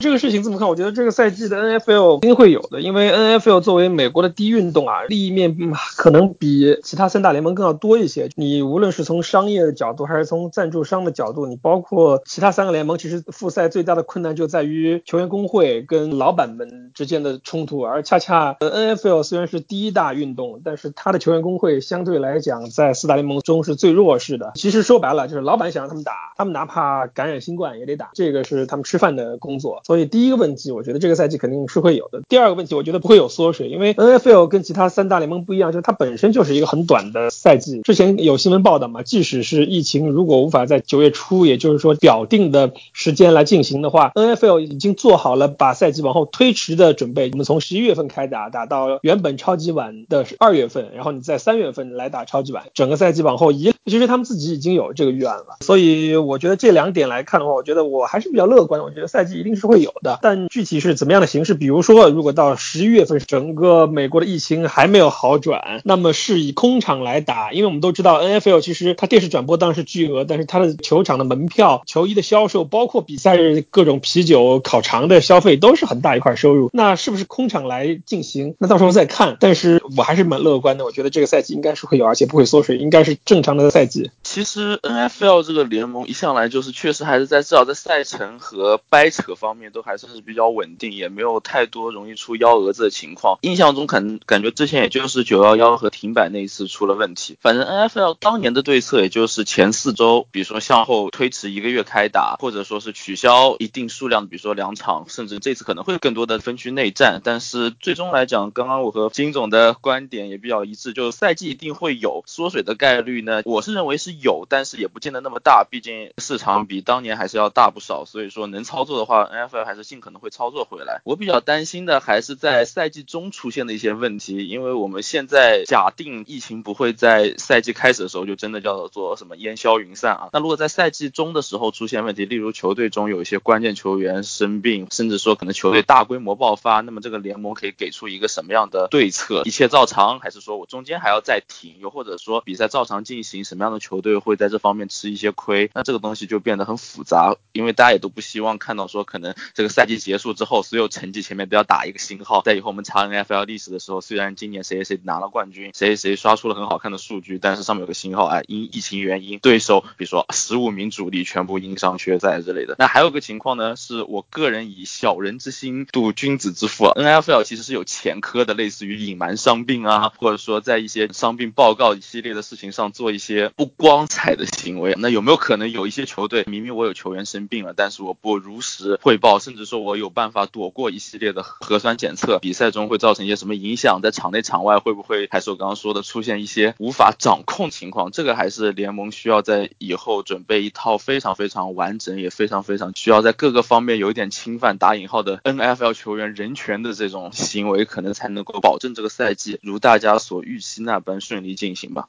我觉得利益其实是这个因素非常大，这么大一个 business 上百亿的规模体量，尤其前面老师也提到了，球员员方其实没有太多的发言权。在这个情况下，NFL 而且做的非常好的一点是，他到现在不提空场，他也不提推迟。他虽然做出了很多预案，我比如说把赛季前半段砍掉几周，或者是把赛季前半段几周放到最后去进行，提前量留的非常好，暂且一切全部照常。这样的好处就是到时候万一情况恶化之后，他有很大的回旋空间，他可以。一点点来，先空场，然后全部进行，或者是再严重，它可以留很多提前量空间、操作空间，让这个赛季最大可能实现它的利益。我也比较同意金总的说法，联盟各方会尽最大的努力去让这个赛季进行，他们损失不起这个蛋糕，所以更多应该关注的问题可能是他们用什么方法去做检测。现在第一步已经开始了，其实现在得，我觉得要比到时候得要好得多啊。现在让他们尽可能的得啊，得起来，对吗？抗体都已培养起来，对吗？到时候赛季。进行中，突然赛前十个人得了，那这场比赛是不是毁了？或者是训练营当中怎么怎么样？我觉得现在出问题要要比过后好，这也是 NFL 可能现在正在进行一个试验期吧。他开始把所有人检测起来，这个方法可不可行？人数严不严重？有一个大致数量以后，每周的频次以后，因为我们知道这个是躲不掉的，到时候肯定每周都会有人得的。但如果能控制在一个、两个、三个，或者是总归比十个、二十个要好多了。我相信赛季是能进行的，讨论空间在于检测有多严格、多频繁，能把这个数量控制到多低，能多大程度不影响正常的赛季进行，这是我比较关注的问题吧，可能相对比较乐观一点。NFL 相对于其他三个联盟，包括像 MLB、像 NBA、像 H.L.，都有一个共同的问题，叫做这个赛季还没打完要怎么搞，那下个赛季又要怎么搞？但是 NFL 太幸运了，他们完全就是躲过了这波高峰期，所以他们根本没有说这个赛季我们要怎么办，他们有很长时间来准备下一个赛季。他们就算是在下个赛季之后，他们有更长的时间可以把这个比赛往后推的。他们比其他三个联盟更有优势，就是他们整体的赛程时间比较短，他们准备时间比较长，他们之后的时间也可以拖得比较长。所以我觉得最后还还是会打的，而且我觉得不太可能会变成一个缩水赛季。最有可能出现的问题就是说，几位老师说的，每周可能会出现疫情，然后或者是比赛可能战线变得拉得更长，或者是季前赛切到一部分，或者是整体的赛程往后拖。但是这个赛季还是会打的，而且我会令大家很难忘。出人意料的一个赛季。听完各位老师的意见以后啊，我甚至产生了一个阴暗的想法，就是什么呢？集体免疫听上去有点香，是吧？啊，那我就不接着往下说了，大家明白我意思就好。好，既然大家对这个赛季能够顺利进行非常的有信心，那么我们就进入到今天的正题。二零二零 NFL 赛季国联西区前瞻，简单的回顾一下上一个赛季，二零一九年国联西区整个联盟也都是看了非常刺激的四旧和海鹰分区头名之争，而且打的是非常激烈的。我想这方面金总肯定是心里面有很多话要讲。不能说有很多话要讲。从我二零一二年开始支持四九人队，几乎短短的八年橄榄球观赛生涯中，就伴随着四九人队跟海鹰队的每年的恩怨情仇。然后历年来，海鹰队就是四九人队的苦主。就当年四九人是强队的时候也是苦主，然后是弱队的时候就更不用说。去年在四九人队如此鼎盛的时候，海鹰队依然是四九人队非常害怕的对手，以至于最后在季后赛卡位的时候，我又在想，要不就把分区第一让给海鹰，我们就是第三名。这样的话，你运气好的话，在国联决赛之前都不会碰到海鹰。其实对于我而言，海鹰是一个非常复杂的球队。可能是因为我看球的早期被海鹰队虐得太惨了，所以以至于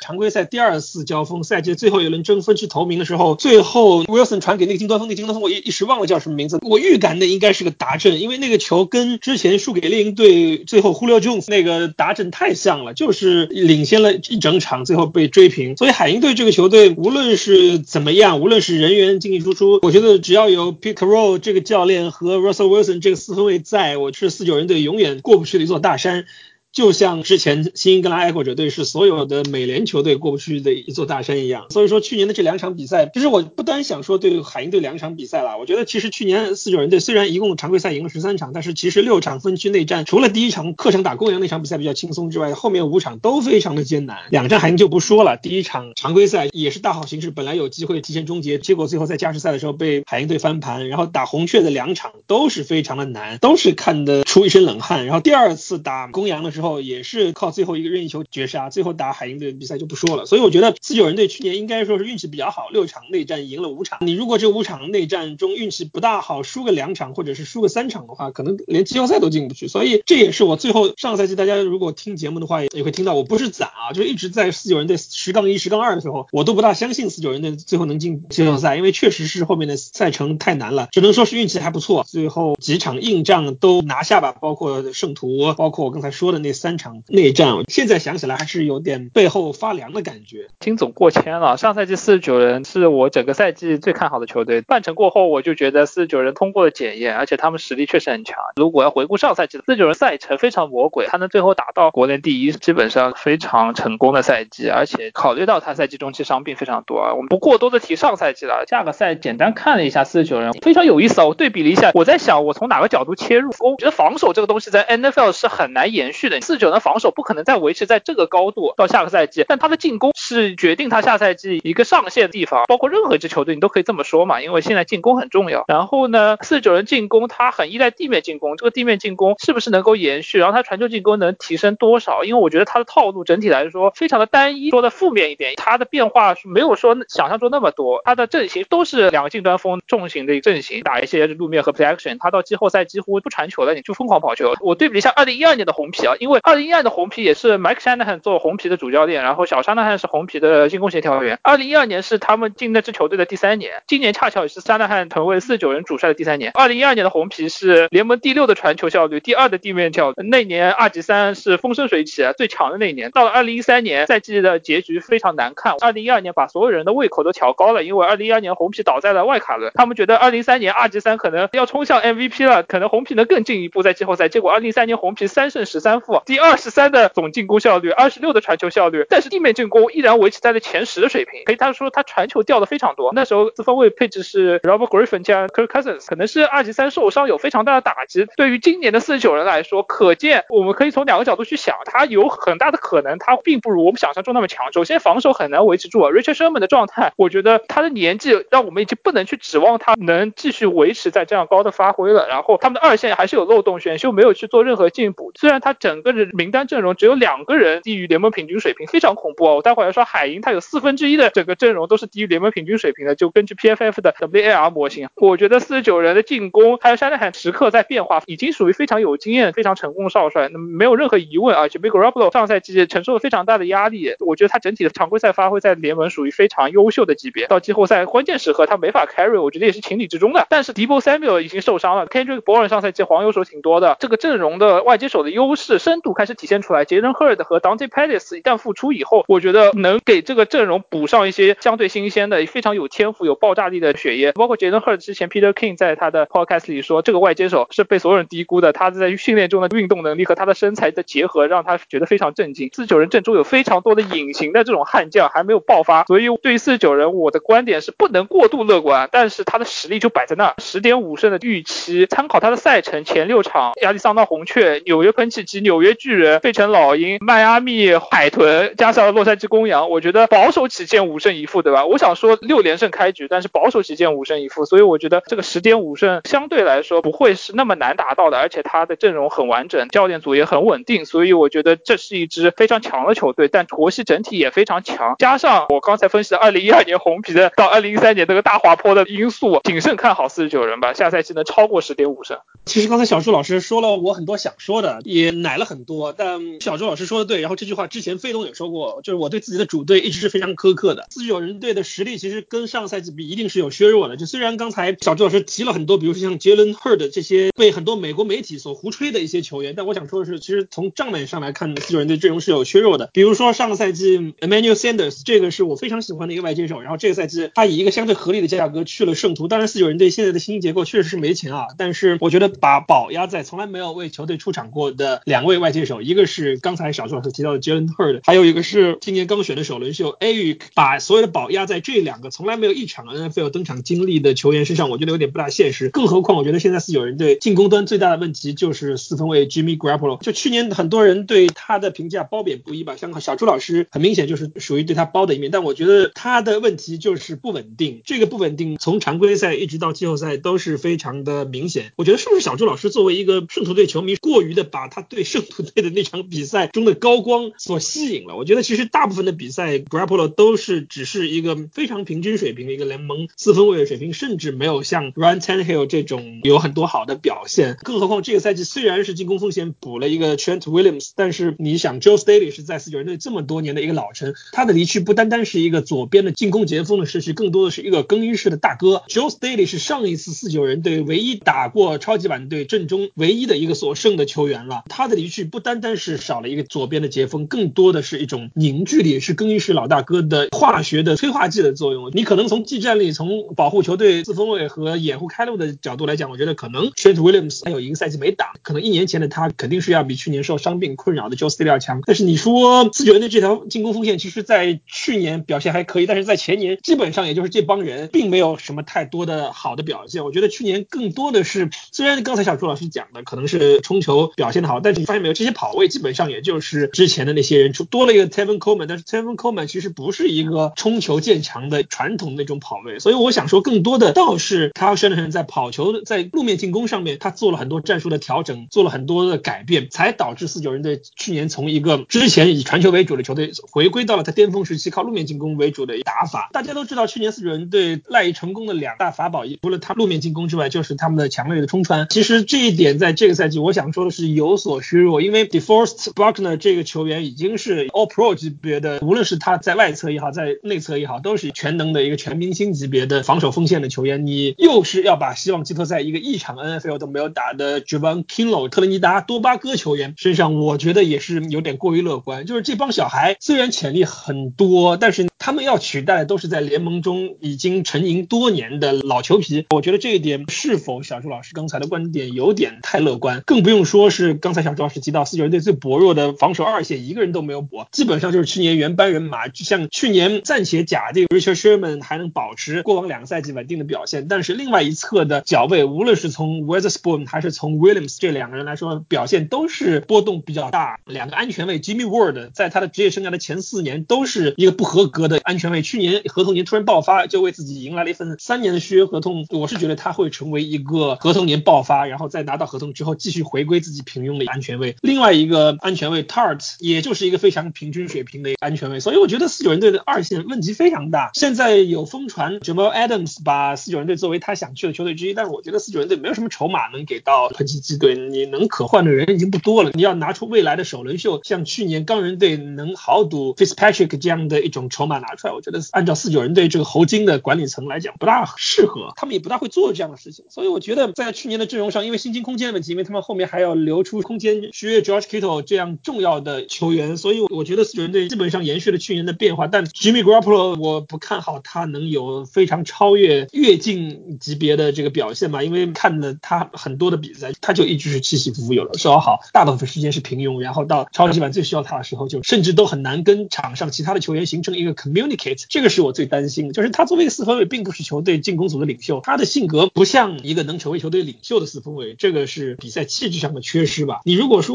要我感到乐观的一点，就是整个球队现在对于 Kyle Shanahan 这名主教练是绝对的信任，几乎整个球队无论是从自由球员的引进也好，到选秀，都是他想要什么就给什么，球队管理层给了他绝对的信任。我们都知道四九人队在二零一三年、一四年之后开始从强队走向下坡路，最大的问题就是球队的总经理跟球队当时的主教练 Jim Harbaugh 之间的斗争。现在至少 John Lynch 跟 Kyle Shanahan 这两名高管跟球队主教练之间还是非常默契跟非常和谐的，这个是我觉得球队目前让我看到最满意的一点。但是你说是纸面的实力，觉得其实因为国联的球队实力都太强，我觉得更有一点比较可怕，就是我复盘了一下过去几届超级碗输家，在第二年都过得很惨。看去年的公羊，再往前猎鹰，再往前的黑豹，近几年下来，除了爱国者在输掉超级碗之后，第二年马上又能崛起，除了像海鹰输给爱国者之后，马上第二年也能打得不错之外，这大部分的球队超级碗输掉之后，第二年都很难进季后赛。这个从迷信的角度来讲，我也对球队比较担忧。而且刚才提到了球队非常重要的接球武器 j i b o Samuel 缺阵三到四个月，如果赛季正常打的话，可能赛季的前两个月都不能打。这对本来现在就外接手群缺乏这种有稳定输出球员的四九人队来说，更是雪上加霜吧。我觉得小朱老师当然讲到了很多正面的地方，但是我作为把四九人队队徽贴在我自己的车上的一个四九人队球迷，觉得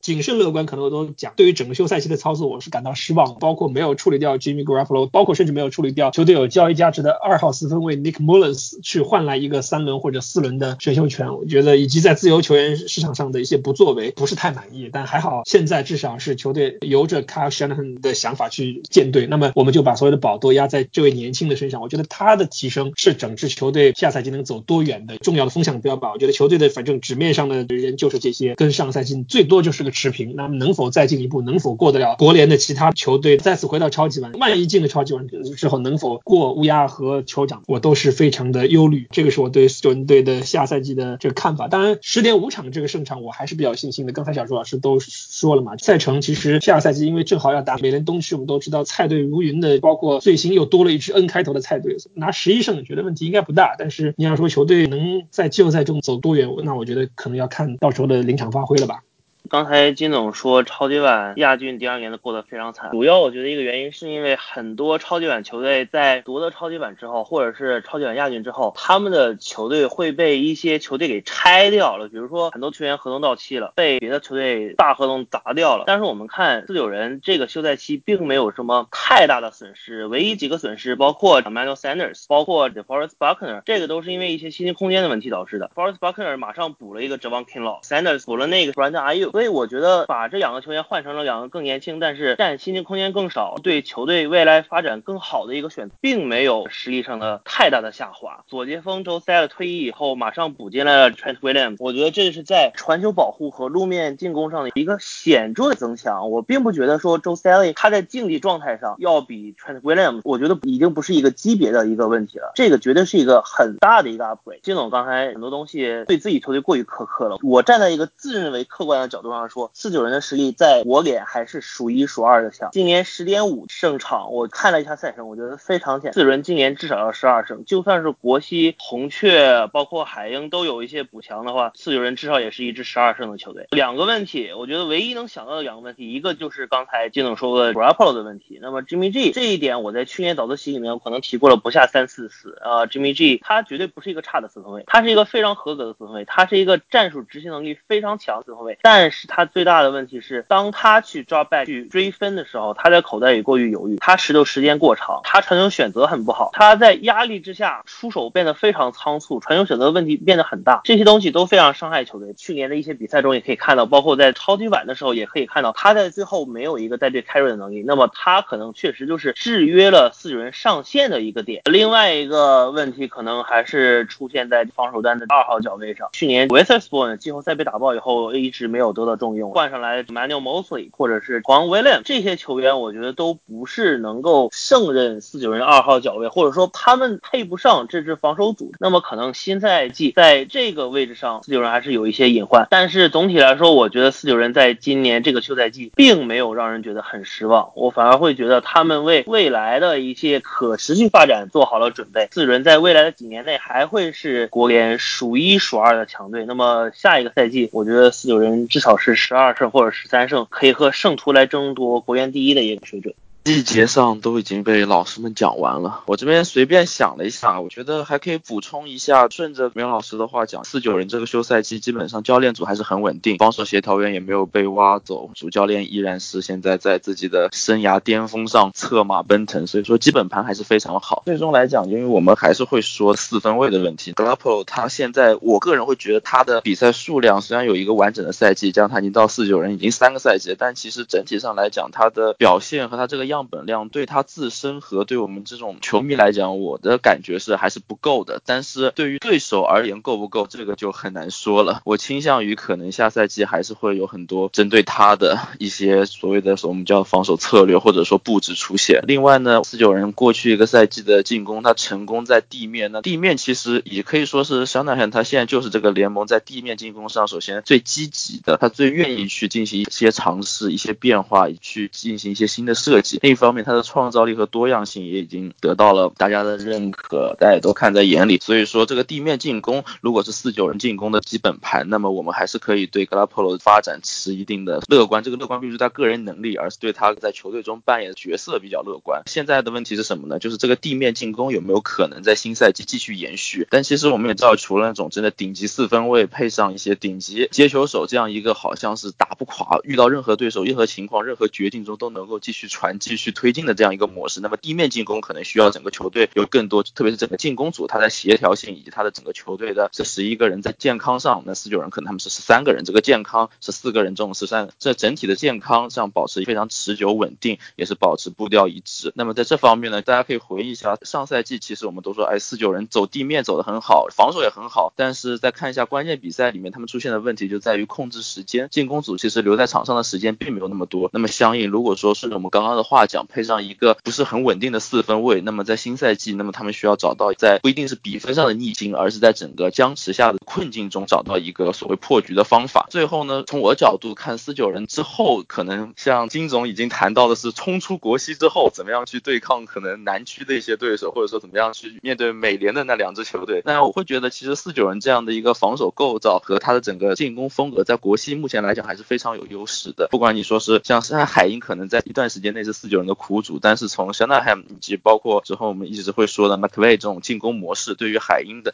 之前的那种所谓的打 cover 三为主，即便上赛季转到了 cover two 和一些 quarters，但还是有一定的优势。那么对于红雀的来讲，这个我们之后可能会再说的更具体。那么在锋线上的优势，四九人在这个分区内还是有相当大的特点和相当明确的优势。所以说我也觉得这还是可以保证他们在一定时间内在一些基本上的战绩上得到保证。最终来讲呢，怎么样还是看我会觉得这个球队的上。限取决于还是香奈汉这个主教练能够做到什么样。我们如果回忆一下，会觉得其实之前他一直被说为是一个什么各种意义上的进攻天才，从血统上还是从接受的教育方式，以及实际上在场边在教练席上这种实践方式来看，他都是一个非常可能是各个橄榄球从业者比较向往的一个模式。那么相对的，此前他在布朗的时候，可能也会被大家批评的很惨，包括他的性格，所谓的什么少爷病、公子病，也是被大家拿出来谈一下。那么现在问题就是到了今年这。个成功，刚刚从超级碗输球下来，想想看他本人是真的成熟了呢，还是说这只是一个顺风局下的虚假繁荣？那所以说我会想看一下四九人在真正遇到一个困难的时候，球队一方面整体内部能够对主教练和球员保持多大的信心，另一方面呢，可能下一个赛季自然而然不一定在战绩上会出现波动，但是在打法上以及他们的所谓的优势上和所谓的强点上都会出现一定的变动。那么在这样的变动下，球队怎么样能够找到新的出路？可能是四九人这样的球队真的像之前说另外一个进超级碗球队一样昙花一现，还是说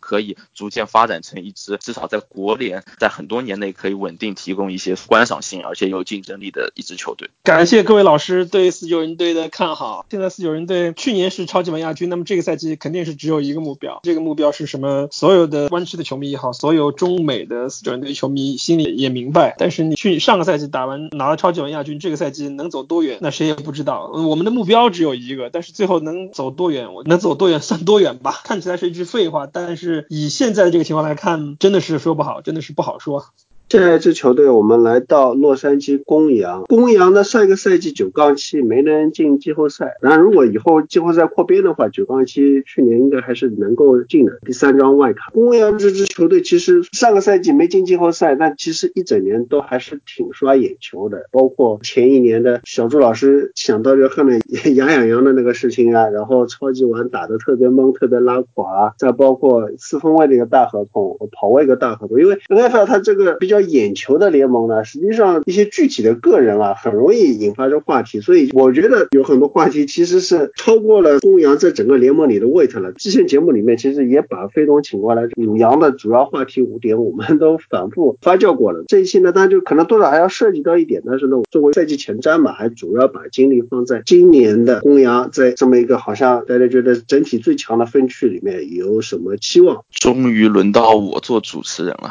那反正还是。我先开局抛砖引玉一下，还是各位老师先说吧。反正就如孔老师刚刚所说，去年九杠七这个成绩，当然和前年肯定有落差，但是数字上来看也算是一个大家都会想到的一些乱七八糟的合同，做了一些比较激进的交易或者签，主要是交易吧。这样操作球队能够拿到一个五成以上胜率还不错。如果回顾一下这九场胜利，其实基本上都是赢球还算比较平稳，看起来都是赢了一些比较弱的对手。那么问题就自然。当然，处在强强竞争中有一系列的问题。但是如果回过来细看一下，或者说我们在这边给欧阳找一点借口挽回一下颜面的话，七场失利中其实有三场输的比较惨，这三场也好像是一点脾气都没有。但是有两场呢，特别是两场分区内战都是输在了最后一刻，一个是输了一个任意球，一个是自己没踢进，一个是被对方踢进了任意球。另外有两场比较模棱两可的，我们也在这边不深入挖掘了。那既然今天这个主要是国西分区的分析或者前瞻，那我。这边一个初步比较基础的结论就是，公羊在分区内战的表现还是比较稳定的。然后，公羊目前现在的组队方式以及球队的阵容，当然有一定的改变，理念上的改变，阵容上的改变，但是整体的还是非常适合在国际这样一个分区去竞争的。那么具体的，我先停一下，先听听各位老师的观点。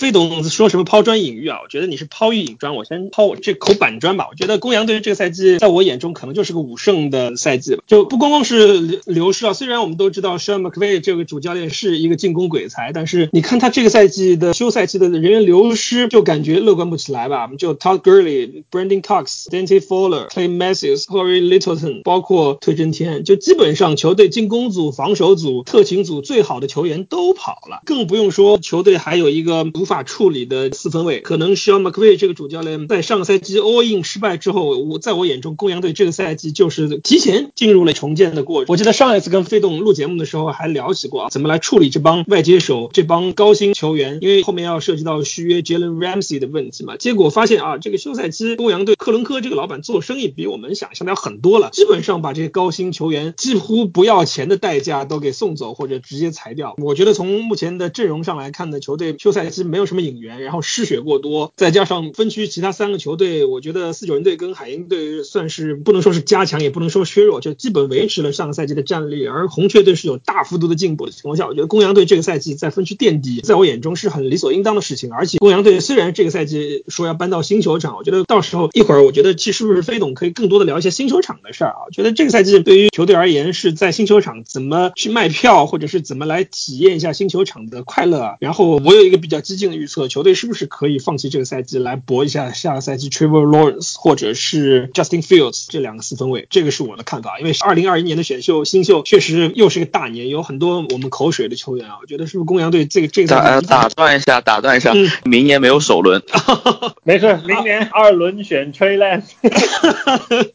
啊，我说到这里的时候，突然发现公羊队明年连首轮都没有，已经提前预支掉了。那我觉得可以享受快乐橄榄球啊，就 Happy Football。我觉得大家享受洛杉矶球迷享受这个过程啊。我觉得可能下赛季在 Sean McVay 的带领下，我觉得球队应该会打一些很漂亮的比赛。但是球队想进季后赛，我觉得难度是非常大。可以考虑在这里立个 flag 啊，下赛季如果如果啊，我我 flag 立在这里，如果公羊队能进季后赛的话，我自费不花理论班任何经费，我自费我们抽奖一件球衣，抽奖一位公羊队球员的球衣，想要谁的，到时候中奖的这个球迷自己指定啊，我这 flag 就立在这里，我们到时候来看。我刚刚听笑了，我本来是想着今天黑公羊的，让飞董来捞，让飞董来吹自己主队。但是金总直接，你们听出来没有啊？金总已经把公羊定位成了一支要去竞争 Trevor Lawrence 的球队，潜台词就是公羊下赛季的战绩是可以直接去竞争状元签的。这个隐藏信息让我觉得我不能预测公羊能跌得那么狠，而且这个对于公羊的舰队是一种讽刺。公羊在去年还在用两个首轮换了 Jalen Ramsey 呢，对吧？今年你就要去他竞争状元签，我觉得对于舰队来说是当头。的一记闷棍啊！公羊这个休赛季啊，这实力损失有多大？金总已经说了，选秀中进补了一个跑位，一个外接手 Cam Akers 和 Van Jefferson，但他们自由市场签下了 Ashawn Robinson 和 Leonard Floyd 两个非常充其量最多说是平均水平的防守球员，但是他们失去的人，或者说他们在当前工资帽的情况下，他们不得不牺牲的人，为了引进这样几个人，他们牺牲了 Dante Fowler、Corey Littleton 主大腿踢球手 Nicole Robicomer、Eric Weddle 外接手 Brandon Cooks，加上他们的防守协调员 Wade Phillips 和他们的特勤组协调。员全都已经离队了，我觉得这样的损失和他们的这样的进补基本上是不成正比的，这是从阵容角度来看。然后我们看公羊上赛季，他的最大的问题是什么？浅层的问题是他们训练组级别的进攻锋线的发挥，导致了他们路面进攻起不来，路面进攻起不来，他们赖以生存的这些进攻没法进行。高夫在大量 drop back 下被疯狂的施压，公羊体系依赖太多的需要发展的这些长的路线，但他们的进攻锋线又没法支撑。高夫他在没有 good situation 下的情况，他的 First read 之后的评分是联盟最低的，体现出运动能力缺失，没有 scramble 能力，进攻锋线没法给他足够的时间去完成足够多的阅读，这都是非常严重的问题。公羊非常依赖 McVay 在前两个赛季给他们提供的这套体系红利，不断的有 open 的目标，外接手呢不断制造 separation，在 PA 之后 wide open 给 Golf 去这样冷静的一个个命中大码数。球队过于依赖这种 good situation，过于依赖战术体系提供的这些 open receiver，而没有能力应对这种失败的 breakdown 的对没有能力应对 bad situation，无法通过设计优势来避免 bad situation，这是往下抛一步，我觉得是公羊第二层次的大的问题。但 McVay 他一直说我没有把球队放在 good situation to win，就是他一直把锅往自己身上揽。我觉得其实他是非常清楚，他没有设计好足够的 quick game 快速出手来中和对方的施压，来减少进攻锋线的压力，也没有去想办法打开路面进攻。赛季末期，昨天看了一场最后一周对红雀的比赛，他就是没有跑开路面，他就疯狂的 PA，我可以看到有很好的效果，但是这也是一种饮鸩止渴。往往你需要依赖路面进攻来打开你的杀手锏，但是 McVay 他到最后只能直接搬出这些大量的 play action，导致了红雀在整个下半场开始，基本上看到你是重型，直接就扑过来，根本不管你的跑位，就所有人全部扑四分位。所以高夫有一点好的地方是他压力下的接球手的黄油手 drop 是联盟最多的，然后压力下他的背擒杀率是联盟最低的，他最后总是能把球丢出去，一定程度上影响他的数据，但也可以看出他为什么不敢在口口袋里待的时间长一点呢？他为什么不敢去，就没有这个能力去做 second read？我刚才说他阅读可能是非常缺失的，他是对队友没有信心，还是对自己的 second read 之后的 play 没有信心，还是怎么样？最后的最后，我的总结是，公羊的问题在于他们太过于依赖他们之前两个赛季非常成功的体系。一旦 McVay 这棵大树，他的体系没办法把公羊们放在温室暖棚里保护起来之后，他们发现他们满场的压力，进攻外接手迟迟无法有足够的时间去制造 separation，没办法去打他们之前那些优势的长处，没办法去完成 big play 之后，公羊基本上没有任何应对办法，就是没有路面进攻，没有 quick game，进攻锋线撑不住，高尔夫没办法阅读啊，不断的拉垮的表现。所以你可以说他们过于依赖 McVay，也可以说 McVay 将是下赛季他能有多少变通，他能不能摆脱这个困境，我觉得是公羊下赛季可能最需要解决的问题。他不能再拿这一套东西再出来打一个赛季，我相信结局会非常的惨。加上他的阵容下滑比较严重，我觉得公羊是这个分区可能冠军很难去说，现在我觉得很难去说。待我们可以讨论一下。但我觉得这个分区最大的垫底热门应该是洛杉矶公羊无疑了。我其实跟小朱老师想的一样，所以他基本上把我话都说了。公羊之所以在一七一八年能取得很大的成功，打进超级碗，Jerry Goff 能打出联盟非常顶级水准四分卫的表现，Todd Gurley 能 MVP 级别的表现，所有的这些成就基础都是什么呢？都是他们非常非常强大的进攻锋线。他们得益于什么？得益于 Mike Wade 后非常非常有效的战术啊。那这也能解释为什么上个赛季公羊的表现这么让人失望。在一支刚打进超级碗，然后又两个首轮签去博 Ramsey，然后要重新进超级碗的一支球队，最后沦落成这个样子。那么上赛季公羊的进攻前线，我觉得真的是非常的挣扎。Andrew w i t w o r d 他已经三十八岁了，他这两年一直在退步，今年他还要右截锋 Rob Havenstein 啊，他上赛季伤得有一半，那他不伤的时候打的也不怎么样。剩下的这几个内侧的锋线都是谁呢？什么 David Edwards 呀，什么 Austin Corbett 呀，什么 Austin Blake 这几个阿猫阿狗都是谁呀？只能说他们从天赋到实力上都非常平庸，他们跟巅峰时期的公羊的进攻前线简直是根本就没法比。那么在这种脆弱的传球保护和这种羸弱的冲球开路之下，Todd Gurley 他根本跑不出来，而且他又受伤了，所以公羊整个赖以生存的路面进攻没有了。那么他们靠路面进攻的强大去打 play action，打到这套组合拳，这套组合也没有了。Jerry Goff 在这种破破烂烂的传球保护口袋里面，他很糟糕的心理素质跟他很糟糕的阅读防守的能力一览无余。新赛季他们连 Todd Gurley 也失去了。那么你说刚选过来 K Makers，他能比 Todd Gurley 更强吗？进攻锋线继续是这样的话，Jerry Goff 没有提高，我觉得公羊的整个体系仍然是一个被破坏的节奏。那么就要看新赛季 m c v a y 怎么去扭转这种局面，怎么去改变这种局面，怎么可以用更多的打法破坏掉过去的一种模式，而开启一种新模式，帮助球队去打破目前这种僵局吧。那么在防守端呢，包括他们这个赛季失掉了 Dante Fowler，失掉了 Corey Littleton，是 Corey Littleton 是我觉得联盟非常非常被低估的线位之一。他们这两个洞没有人填，他们现在只靠谁呢？只有靠 a r i d o n a j a l e n MC 在公羊也没有打出应有的一表现。踢球手 Third Line 其实过去几年一直是公羊的大腿，上赛季虽然有下滑，但是这个赛季他也走了。公羊在特勤组非常优秀的表现中，最靠谱的一个踢球手也走了，所以你在各方各面，公羊都是有极大下滑的。那么新赛季说勇夺状元签有点太过分了，瘦死的骆驼毕竟比马大，我觉得大概在六胜左右吧。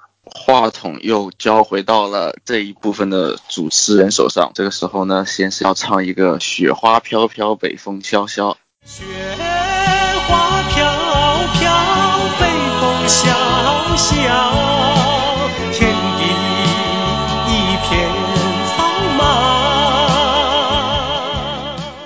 三位老师说的比较一致，观点也都很到位，基本上就是把公羊这边的问题重新点了一遍。可能因为我每次来时都主要是谈这一部分，所以多少有点幸存者偏差。我就觉得好像这些东西大家我们也都已经聊了很多了，什么 Todd Gurley 啊、Jerry Goff 这种要鞭尸呢，或者要侮辱呢，都有很大篇幅可以去做，所以说也没有必要在这儿更深入的去讲了。我来总结一下，其实上个赛季呢有两个问题，有老师也提到了。第一个问题进攻锋线的伤病，开局的时候呢用了一个 Noteboom 做左护锋，然后用了 Allen 做中锋，很快半个赛季没到伤光了。然后刚刚也提到 havenston 整个赛季是带伤作战，Warworth 也是越老，当然他也没有差啊，但是出现了很多的像是犯规，然后呢整体的状态没有那么稳定，最终的结果就是可能一条进攻锋线一个赛季出了六七套阵容，把本来准备养着的两个新秀 Evans 和 Edwards 提前推上去了。但是好好消息是到了赛季后半段，这条进攻锋线逐渐稳定起来，效果也还可以，勉勉强强可以在一些比赛中撑住一大部分的档数。那么第二个问题呢，还是从伤病开始讲，就是这个二线，二线大家首先遇到的是 Peters 和 Talib 的伤病，两个人交易掉了，都是以明确的，反正这个赛季后也没你什么事儿了，我们就简而言之换一筐球回来。那更重要是这个二线还有一个重建，特别是随着 John Johnson 在赛季中受伤之后，大家都非常喜欢的池永俊快速进入首发，成为球队整个后场比较重要的一环。当然也有很多问题，但这边也就不深入讲了。至少说公羊已经提前进入了一个二线的重建，那么重建的核心还是两个首轮换来 Jalen Ramsey 换来的这个交易怎么样呢？我们之前也有过，大家愿意的话可以去听一下理论班之前的内容。公羊这边现在二线，大家可能会回忆一下，哎，我们现在公羊的二号脚位是谁？没有人提这个问题啊。那么我们来回忆一下，一个叫 Tory Hill，一个叫 Darius Williams，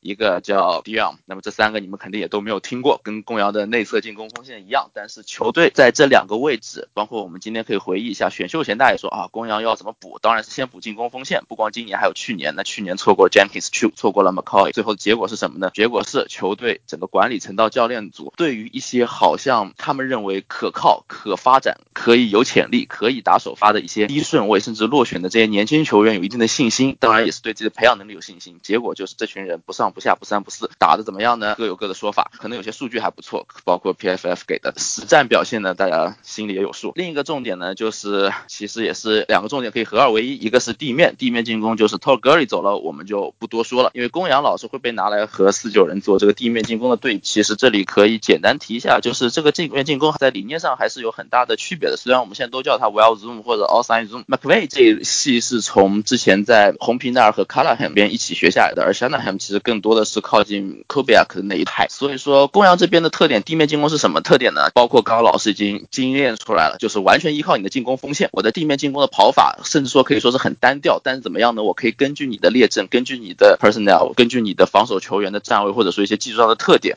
用同样的方式去跑出不一样的效果。那么相应的，如果说进攻锋线或者我的跑位自身能力不足，那么你随便摆几个人，可能全部掐死。那这是公羊需要在新赛季如果想的话，需要在进攻上提高，就是两个方案：一就是说真的补强进攻锋线，继续把那一套延续下来，看来可能性不高；第二种呢，可能是说把完全那一套 Well Zoom 进行更多的变化，包括之前我们回忆一下，当 CJ Anderson 当时后期在上上个赛季加入球队之后，你会看到很多所谓的 Gap System 的一些跑法，具体这个赛季怎么样呢？我们也不知道。最后又说回到 Golf 这个问题，是真的，我是觉得，当然我可能是处理党啊，不好意思和各位强度党对线。那么有一些问题是什么呢？就是到底 Golf 是一个什么样的球员？我现在还是忍不住会去回忆说上上个赛季和维京人和酋长之前两个赛季和圣徒的三场比赛。那么这比赛打成这样，这 Golf 打的他不是说是一个真正说你把任何一个四分位摆到这个位置都可以打出这个表现。那么我们也回一些比较经典的教练言论，尤其是进攻教练会说一个四分位的水平怎么样，应该看他的最高水平。那么剩下的呢，工作是教练的，怎么样把它维持在这个最高水平。另外一个问题呢，就是上赛季这个 Golf，Golf 在公羊这个进攻体系中呢，那当然前期我们可以说，特别是一七年到一八年这两年，其实整个的阅读程序在同龄四分位中算是比较复杂。但是去年因为本身个个人表现比较差，加上呢球队的整个配置没有那么好，反而他的比赛内容越来越精简。但是越来越精简也没有帮他比的越来越好，不光说传球准确度越来越低，一些临场的判断呢也是越来越，也不能说越来越差，就是持续的出现问题。那所以说这个地方我也不给结论，就给一个比较模棱两可的概念。真的还觉得 Golf 可以回到他在技术层面上的巅峰呢，还是说也就是继续逐步下滑，过了几年也就差不多得了？这种人最后还是看怎么解决他的合同，可能是更有讨论价值的一个话题。再补一下是说一下什么内容呢？就是二零二零赛季的赛季的展望，基本上大家定调定的都比较准，目标是冲一些比较精彩的比赛，然后看起来能赢几场是几场。季后赛呢，真的就是只能指望可能出现一些因为疫情原因出现一些意外，可能偷偷鸡吧。但是整体上你不能太当回事。刚刚上赛季其实出现了一个就是比较大的滑坡，体现在他的第一档首档的这个效率上，可以说是一七一八两个赛季的话，球队在第一档的效率非常高，不管是跑还是传，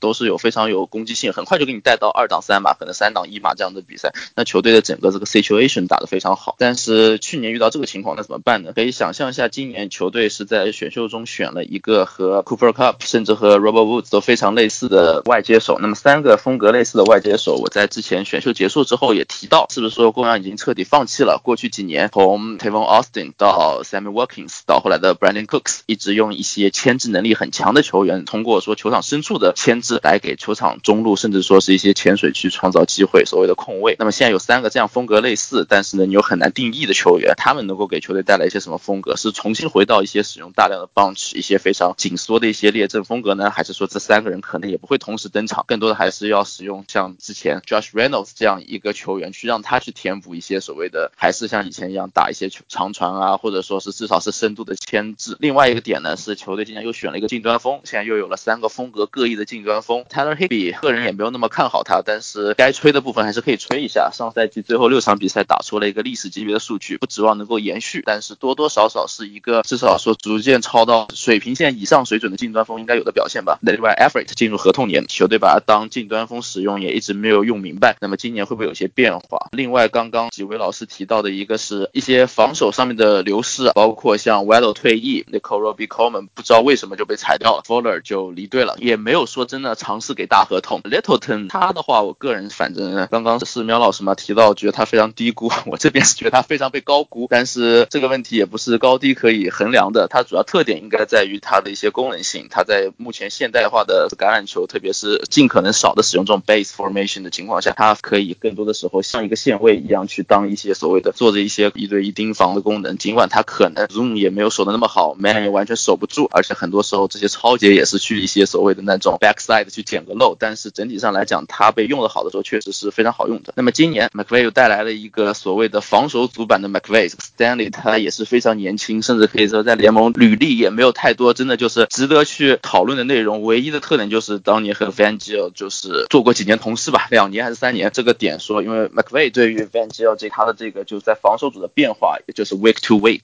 就是每一周之间的备战感到非常敬佩，所以他找了一个你说难听点就是一样画葫芦，说好听点呢是开天眼，我要找一个年轻版的过来帮帮忙。那么具体怎么样呢？我也不好说。至少球队目前呢是坚定打这个三四，还是延续之前 webs 的那一套。大家如果说有兴趣，可以去查一下 Wade Phillips 之前刚刚做了一个类似那种橄榄球讲座，讲了一下自己对于这个三四未来前景的一个观察或者说一个感悟吧。然后说了一下自己的一些观点，包括自己之前特别在意的培养一些防守组里面能够打 man、能够打 zoom 的二线球员，包括使用一些 zoom blitz、zoom dogs 这样的一些突袭以及施压的策略。那么对于三四，他认为比较重要的还是像如何把比如说 Aaron Donald 这样的球员，你作为 DT 也好，作为 DE 也好，到底是放在哪一个？那至少 Donald 是目前来看，他现在职业生涯都被放在 Centex。那目前公羊这个 Stanley 也会继续沿用这样的方式，但是具体怎么样？一方面是人员流失很大，一方面呢是球队还需要新的磨合，不光是球员之间的磨合，因为小朱老师也提到了，签了两个好像至少性价比不是很高的选手，在选秀中呢，也就是补了一些看似起来有天赋，但是能不能即插即用，能不能兑现天赋也很难说的球员。最终来讲，这就是处于一个比较神秘的状态吧。具体怎么样，我也说不上。最后顺着之前是金总的话说，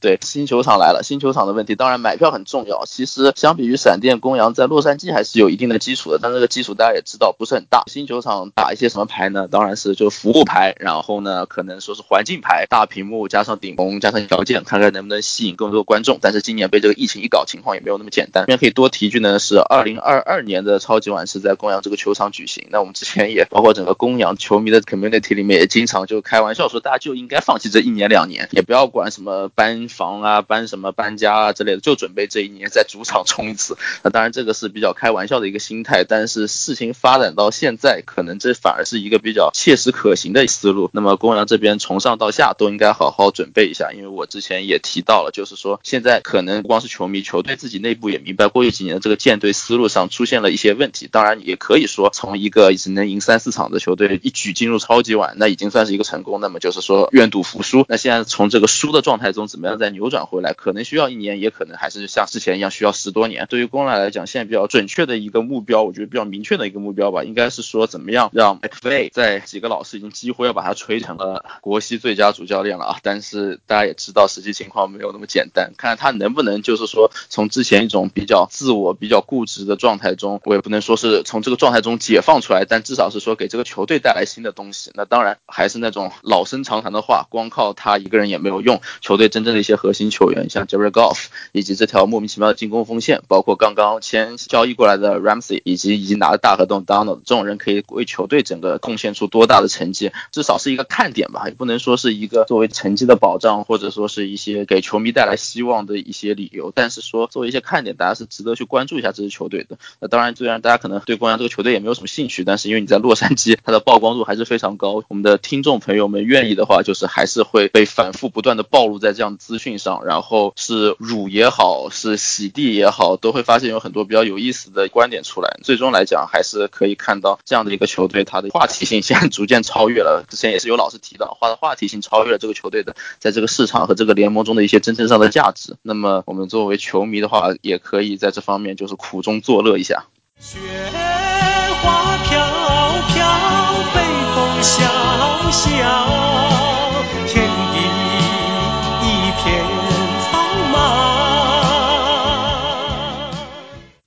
下面来到红雀，不过这次孔老师就不害普了啊，就是金总太坏了，就每次抓着孔老师就害普红雀，是吧？孔老师本来就喜欢害普，然后金总在这一怂恿，节目就彻底飞起来了。所以这次我们就正经聊国西，把理论班的真正的红雀代表喵老师叫来了。今天是喵老师来主持我们红雀的部分。这个是因为去年早自习红雀没上过夜赛，所以我一直也没有机会去聊我的主队。然后去年也有球迷问说，哎，喵老师，你为什么不聊你的红雀？我说我没有机会啊。但是这次终于是有机会了啊！我也想先听听各位老师对于红雀今年什么看法，因为红雀今年休赛期还是吸引了很多眼球，有很多非常鸡贼的操作，让大家颠覆对于这支球队的管理层以往的一种非常愚钝的这种看法。所以还是想听听各位老师是怎么看今年的红雀的。我先来抛砖引玉吧，在之前的节目中，刚才孔老师提了，我不是 hype 啊，就我对红雀队是真心的看好。呃，一会儿我们也会聊我们进季后赛，我觉得今年国西有可能拿两张外卡，除了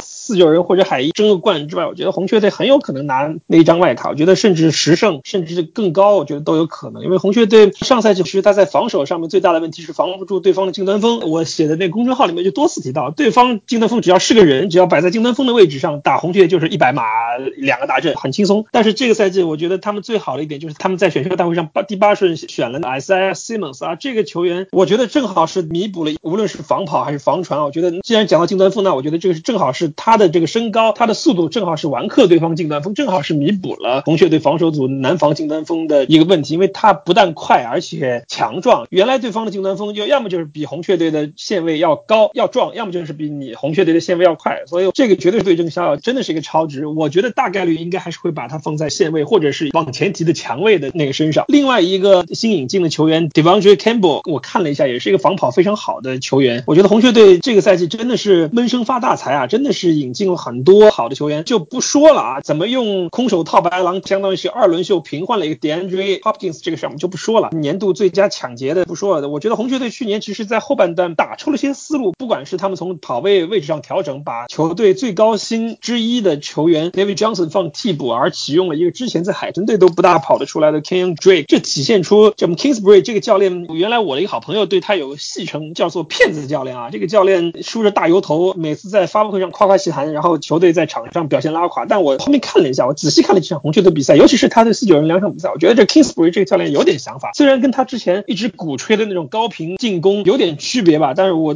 从很多作为一个刚执教球队第一赛季，而且手上进攻武器并不多，以以及拥有一条可谓是整个联盟最差的进攻锋线的这样的一个球队情况下，能把球队的进攻调教到赛季后半段这样一个情况，我觉得是非常了不起的啊！我觉得这个赛季，更何况 Kyler Murray 上个赛季拿了最佳进攻新秀，虽然这一点我个人是持有保留意见，但是至少也可以看出美国媒体或者说是 N F 官方对他的认可。这个赛季球队的引援补强选秀非常的明显，你上个赛季球队的两个新秀吧，新秀教练和状元四分卫都让我们在赛季末看出了很多的希望。我觉得这个赛季在公羊队上个赛季九胜，这个赛季可能拿不到的情况下，我觉得红雀队是有一个能完全填上公羊队这个胜场，甚至能比上赛季的公羊队做得更好的一个位置。我觉得最大的问题还是他们的内战。上次节目的时候，孔老师也说过了，就红雀队内战除了打海鹰比较有心得之外，就莫名其妙的会输公羊和四九人，把很多赢的比赛给打输。我国联西区这三支球队最后分区内是怎么样一个排名，其实很大的程度上是看这三球队六场内战最后打成什么样。我觉得红雀队如果能在六场内战中拿下一半的胜场，就跟两支球队都打成一杠一的话，我觉得红雀队在外战再拿个七到八场胜利，我觉得是很有希望。包括打公羊啊，所以我是不是害怕，我是真心看好红雀队啊。我作为我作为一个 Larry Fitzgerald 的忠实球迷，我是很希望他在退役前最后还能打一把季后赛，哪怕是外卡，我是非常期待能看到他有一个很好的结局的。所以我大胆预测，红雀队在赛季拿到十胜，拿到一张外卡。红雀现在呼声确实很高啊。总体来说，我还是那个观点，包括四十九人不愿意太看衰他，因为今年休赛季其实被我们低估的一个最大的优势就是稳定。红雀去年第一年，今年第二年，教练组没有大的变动，阵容处在明显上升期，我觉得这支球队却很难去看衰他。唯一一点是他的五胜上赛季这个 bar 有点低。那他这赛季能提升到几胜？现在博彩给他开出的是七点五胜，我觉得超过的话是可以轻而易举的。但另外一点，差的赛程最后我再说吧。但是他这个分区还是非常难。但我们反过来看，红雀第一点是稳定，这是他第一个优势。第二点是 Cliff Kingsbury，刚才金总提到，我觉得他是一个非常酷的主教练。今年选秀，我不知道你们注意到没有，他是全场最抢眼球的。他的家躺在大沙发上，背后的大落地窗，远处是个大院子，当中一团篝火，整个感觉像是在拍那种西部大片一样。Kingsbury 像个老板一样，戴了个墨镜，在他那个很高很大的大厅上，然后阳光洒下来，他一个人拿着电话在那运筹帷幄的感觉，明星少帅的那种感觉。他上赛季的表现，虽然在一些比赛控制上我们诟病他时间控制啊等等，作为一个少帅，他体现出了经验不足，但是他的实力我觉得是毋庸置疑的。红雀上赛季的地面进攻效率，我刚才瞎了，地面进攻效率一个赛季下来排在联盟第二啊，可见控制 box 人数对于路面进攻的推进有多重要。刚才金总还提到红雀的进攻，他在在赛季初他高喊要打 air raid 嘛，全部拉开，然后 empty sets 四外接手四五个人全拉开，但是 NFL 一大根本的成功的定律就是你不停的要去改变，无论你现在打的有多成功，你一定要去改变，你一定要混杂变化。而 Kingsbury 显然发现这一点，他的进攻在赛季初期非常挣扎，当然和他对手可能也有关系啊。但是到赛季中后期，我发现红雀进攻进步非常显著，因为他混进了非常多的其他东西，他不在于执着于赛季初喊的口号啊，我要打 air raid，单纯的 air raid，混进了很多其他的方面的东西。但是他又发挥了他 air raid 的优势，就是他的跑球对于 box 和人数的控制，所以他的总进攻效率排在第十三，联盟第七少的失误数字，这个数字已经相比赛季初提升了很多。我们看赛季末红雀在很多比赛里连续出现失误，这是整个赛季红雀并不多见的一个现象。红雀控制失误非常好，进攻锋线被饱受诟病，但是其实他的施压是联盟第六少，这条进攻锋线。当然我不知道和他体系有没有关系，和 Murray 有没有关系。Murray 的出手速度我记得是联盟最快的之一，基本上都是 pre snap read，和他在大学非常相似。大学的特点就是他基本上 pre snap 基本上决定好球要怎么出去，所以我觉得 Kingsbury 从这些方面看，他对进攻是非常了解，他非常知道怎么样善于发挥自己四分卫的优势。他的第一个赛季的交出的这份答卷是我觉得可以非常满意的，他进攻的效率也好，跑球的进攻失误数下限非常高，让我们对他第二个赛季的进攻的表现有非常乐观的情绪，非常乐观的期待。所以我觉得你们对于红雀的乐观是非常有理论可以支撑的。反过来看他们的弱点，我觉得还是在防守，尤其是防守二线，十六场里有十场比赛至少丢了二十七分，赛季下来丢了四百四十几分，瞠目结舌的数字。他二线最大的缺点还是白人 Murphy，他上赛季是联盟可能是最烂的单个球员之一，这个二轮脚位之前是有首轮 Hype，他新秀赛季发挥非常惨，加上 Patrick Peterson 独木难支，我觉得他这个二线加上 Buda Baker 更多的可能是一个防跑安全位的角色，他在防传中的表现也只能说中规中矩。我觉得这条二线休赛季好像进步并不多。我们看刚才金总提到红雀休赛季大力补强的线位，其实线位确实是红雀非常弱的一点，他们一口气补进了 Isaiah Simmons，然后 Devon Kennard，呃 b o n d r e Campbell，其实后两者都在防跑和防传中都是有一定能力的。但是之前听 Alex 说，我觉得非常有道理。你要在这个分区你要赢球，你补线位有用吗？所有人补线位其实都是一个目的，就是防四十九人的跑球，防海鹰的跑球。因为红雀上赛季其实他的防跑效率我觉得还行，所以我觉得他主要问题在二线。那显然 v a n s Joseph 他非常自信，但是我觉得他的问题还是在他二线没有好好去进补一个能有定海神针作用的球员。我觉得这可能是他新赛季一个大隐患。最后来看一下他赛程，第一场打四十九人，然后打红皮、雄狮、黑豹、飞机，我觉得这也是一个堪比刚才四十九人赛季开局四胜一负的这种开局，五胜一负的开局，我觉得是可以指日可待的。这个让红雀在这个赛季，我觉得超过七点五胜是非常有希望的。但由于防守二线的存在，由于分区难度的存在，我觉得不能过于乐观，风险还是存在不少的。所以这个赛季的红雀一定是有能力挑战四十九人，有能力挑战海鹰。而且上赛季你们看红雀两战四十九人，两战海鹰，几乎两场打四九人差点都赢了，对吧？两场打海鹰还赢了一场。上赛季的红雀是一个刚刚从娘胎里出来的红雀，这个赛季他基本上已经长到了一个可以说一个少年期。虽然休赛季对大家都有影响，但稳定的因素无疑是站在了红雀这一边。整体教练组是稳定的，他的阵容也没有流失太多人。凯 r 莫瑞必定有成长，所以这是一支整体处于上升期球队。我觉得超过七点五胜可能并不成大问题。上限能有多高，我觉得取决于他们防守组能有多大统治力了。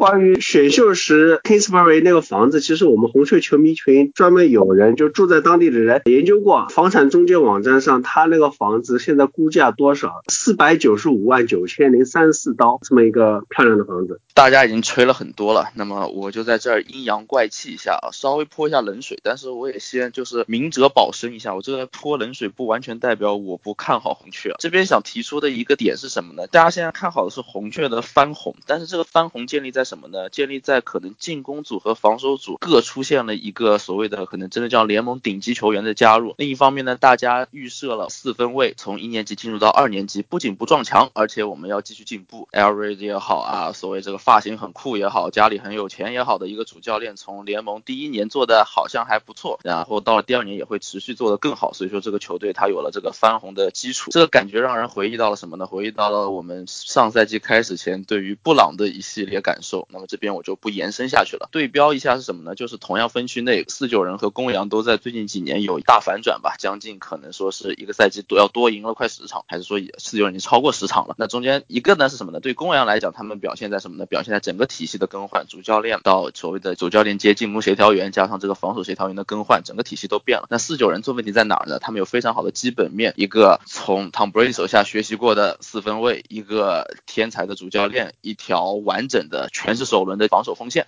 以及有老将坐镇的一个二线。当然具体打怎么样，那也不是账面上说得清楚的。所以说我这边提这两个例子是什么呢？就是我是觉得红雀这边缺乏一定的从量变到质变，你那个质变的这个点，我暂时有一定的怀疑。但是不能否认的是，那当然是一个比上赛季更成熟、更完整的球队。小朱老师提到红雀的防守，我也有这方面的担忧，尤其是尽管我们现在说他好像通过了市场和选秀有了一些提升，但是另外的点能否保持这状态，我们还是要打一个问号。尤其是 Chandler Jones 从一个年度最佳防守球员级别这样一个表现，能不能延续到第二个赛季？Patrick Peterson 从两年前可能更早时我们都一直在说，有这个脚位只要在场上就是地面防守，所谓跑攻的这样一个漏洞，到现在到上个赛季他逐渐突然翻成了一个在地面防守也好站得住，然后所谓的防传也又试图要回到巅峰这样一个感觉。到了新赛季，这两个人以及其他一系列我们说蓝领球员也好，角色球员也好，中间球员也好，新势力也好，能不能切合成一个整体，然后配上 Joseph 这样一个防守协调员，能够打出什么样的表现呢？因为我相信，就是 Joseph 他也是第二年嘛，他只能说吸取经验，很难说给球队带来一个体系上的完全的翻转。那我们说，就算带来了 Simmons 这个 Simmons 的用法，我们还是要继续观察，能不能用得好。这样一个球员没有那么简单。另外一个问题，说到进攻，进攻确实红雀已经有一种给联盟带来新气象的感觉，但是我比较关注一个点是，红雀去年的红区进攻非常糟糕。红区进攻体现两个问题，第一呢，它本身非常难调整，并不是说你用一个赛季、一个休赛季就有办法把它解决掉，也不是说我签下一个球员，或者说我有更好的办法靠近 goal line，我就有办法挤进去。所以说这个问题需要教练和整个球队想办法解决。那另一方面呢，红区问题也体现出的是一些教练思路上的固化，要用什么样的方式去调整，或者说这个调整反而反噬。那当然我这边有点吹毛求疵，也没事找事了啊，会不会反噬整个原本体系是也可以关心一下。但是整体上来讲，也如之前几位老师所说，红雀这个赛季至少牌面和整个场面到现在这个阶段是让人比较激动，也比较好奇的一个球队。具体打成什么样，那我们就要看之后的发展趋势。因为像这样的一个球队，他其实说虚一点，说抽象点，他自信心也很重要。开局的时候连赢几场，那可能真的就像四九人一样，一路赢到底都有可能。如果说开局的时候就连续吃了几场鳖，那大家自我怀疑一下，那可能本来能拿八九胜的比赛都打成了五六胜。所以红雀现在又是一个，你说它很特殊，它也确实很特殊，包括它的补强和他的整个打法，从球员到教练，说他常见也很常见，每年都会有那么一支球队，或者至少说每两年都会有那么一支球队被放到这样的一个语境下，大家看他能够打成什么样。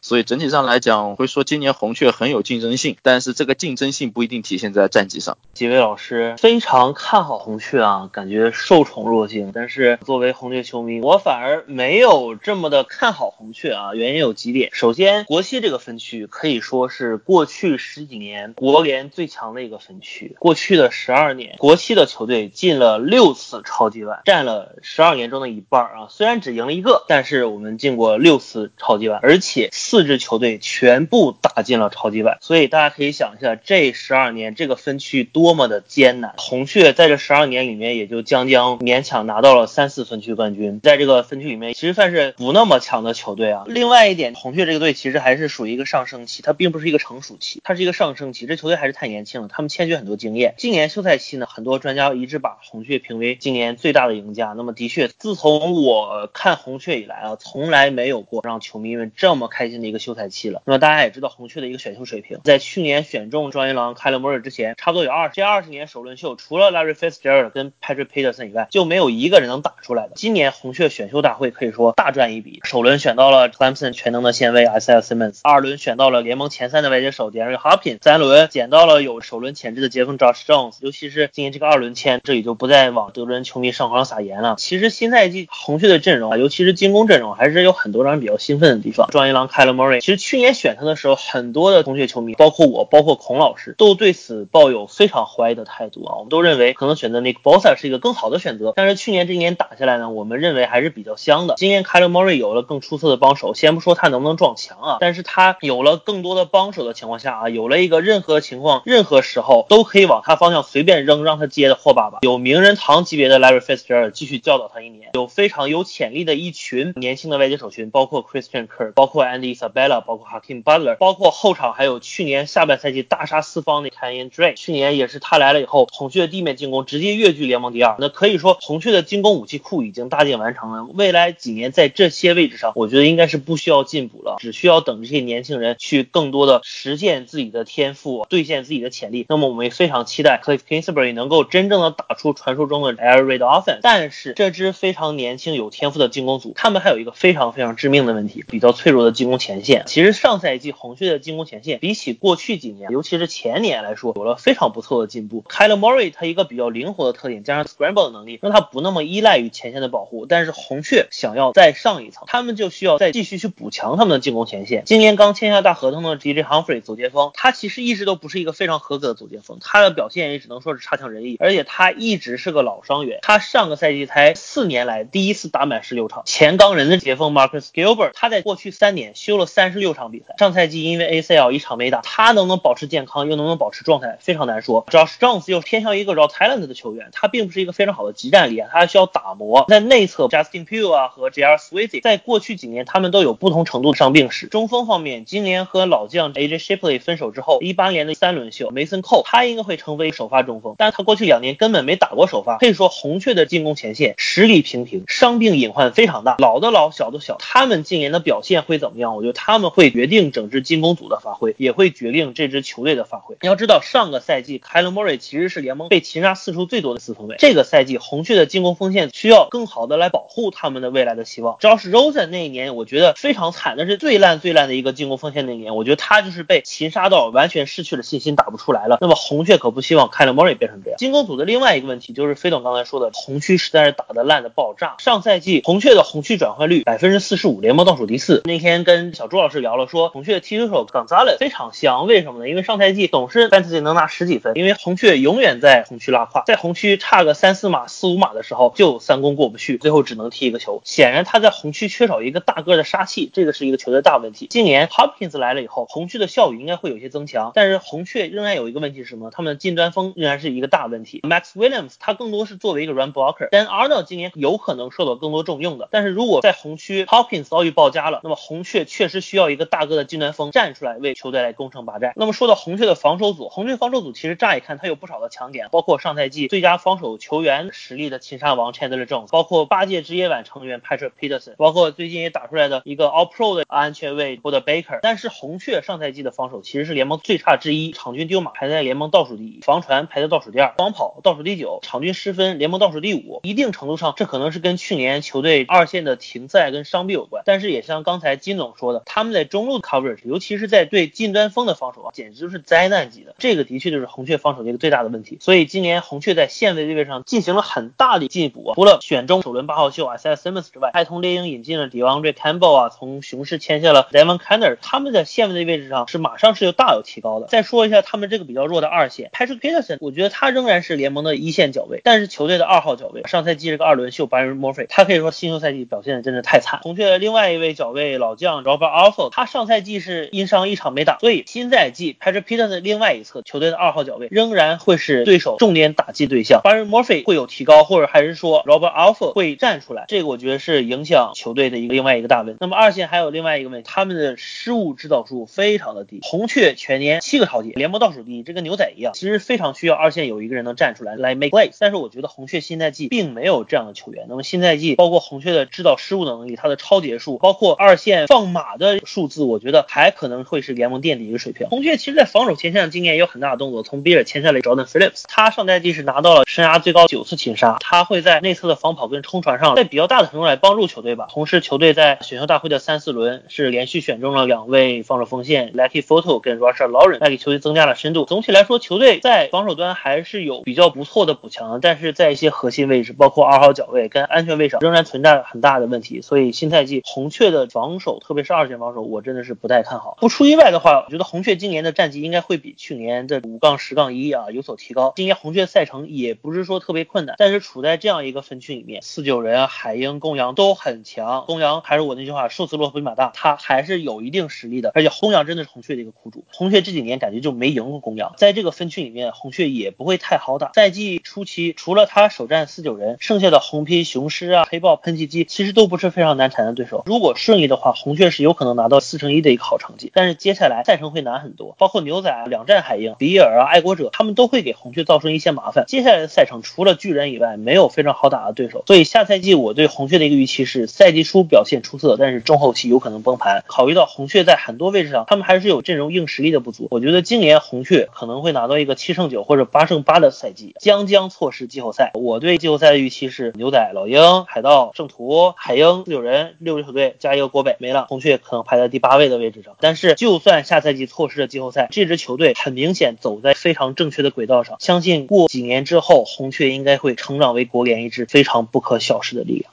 最后时间来到海鹰，海鹰球迷代表找不到，姑且让朱老师精神西雅图球迷一下。我正好在看海鹰上赛季啊，就海鹰这支球队其实非常有意思。这支球队每一年都像我现在想要说的话一样，找不出任何亮点，休赛期没有任何进步，然后选秀非常让人吐槽，引援平平无奇。整个阵容从上翻到下就一个人 Russell Wilson，然后这样一支球队总是能进季后赛，总是胜场能上双，总是能在五五开比赛中，就是我现在数一下，第一场二十一比十战胜猛虎一分，第二场二十八比二十六战胜钢人，然后 三十比二十九战胜公羊一分，然后三十二比二十八战胜布朗四分，我就不想数了，就是全是一分两分三分四分，然后他就十一胜六负就进了季后赛，然后 Clowney 三档以内就把 Carson Wentz 打伤了，然后就。进了分区轮，我觉得这支球队就是两个字无敌，就是我想黑，但我不敢去黑，你懂吗？就这样一支球队，所以我想今天这个格式大家都带的非常好，我到最后来黑，好吧？就看看各位老师一些黑的程度有多深，就不知道你们对下赛季海鹰这支球队就是非常让人矛盾的一支球队，你们大概预期如何？我先来，作为小朱老师提到海鹰队多年的提款机四九人队的球迷，我觉得要说两句，就是刚才小朱老师其实说了我的心里话。就这支球队。无论怎么样，无论休赛期的时候怎么拉垮，被人怎么喷，赛季一开始，当你发现对面教练形象的是 Peter Carroll，发现对方的四分卫是 Russell Wilson 的时候，这支球队就是如此的不可战胜。他们那身非常讨厌的深绿色球衣是这么的恐怖，这么的具有保护色的效果啊！我觉得简直是四九人球迷的噩梦啊！好在过去两个赛季我们都赢了他们一场，但是你改变不了。就刚才小朱老师说，海鹰队是一支非常有意思的球队。我想说的是，Russell Wilson。这个人是一个非常有意思的一个四分卫，我真是黑这个人黑着黑着黑出感情来了。就原来 Russell Wilson 跟另外一个穿十二号的球员是我并列联盟中最讨厌的两个四分卫，但是现在随着自己年龄的增大，随着这两个人的比赛看得越来越多，我对这两个人都是因恨生爱。所以这个赛季你要说你想啊，就这么多年来，从 Russell Wilson 当年年纪轻轻就带领这球队进超级碗击败 Peyton Manning 开始，到现在他身边的人换了一茬又一茬，原来的轰爆军团，原来身边的 Marshall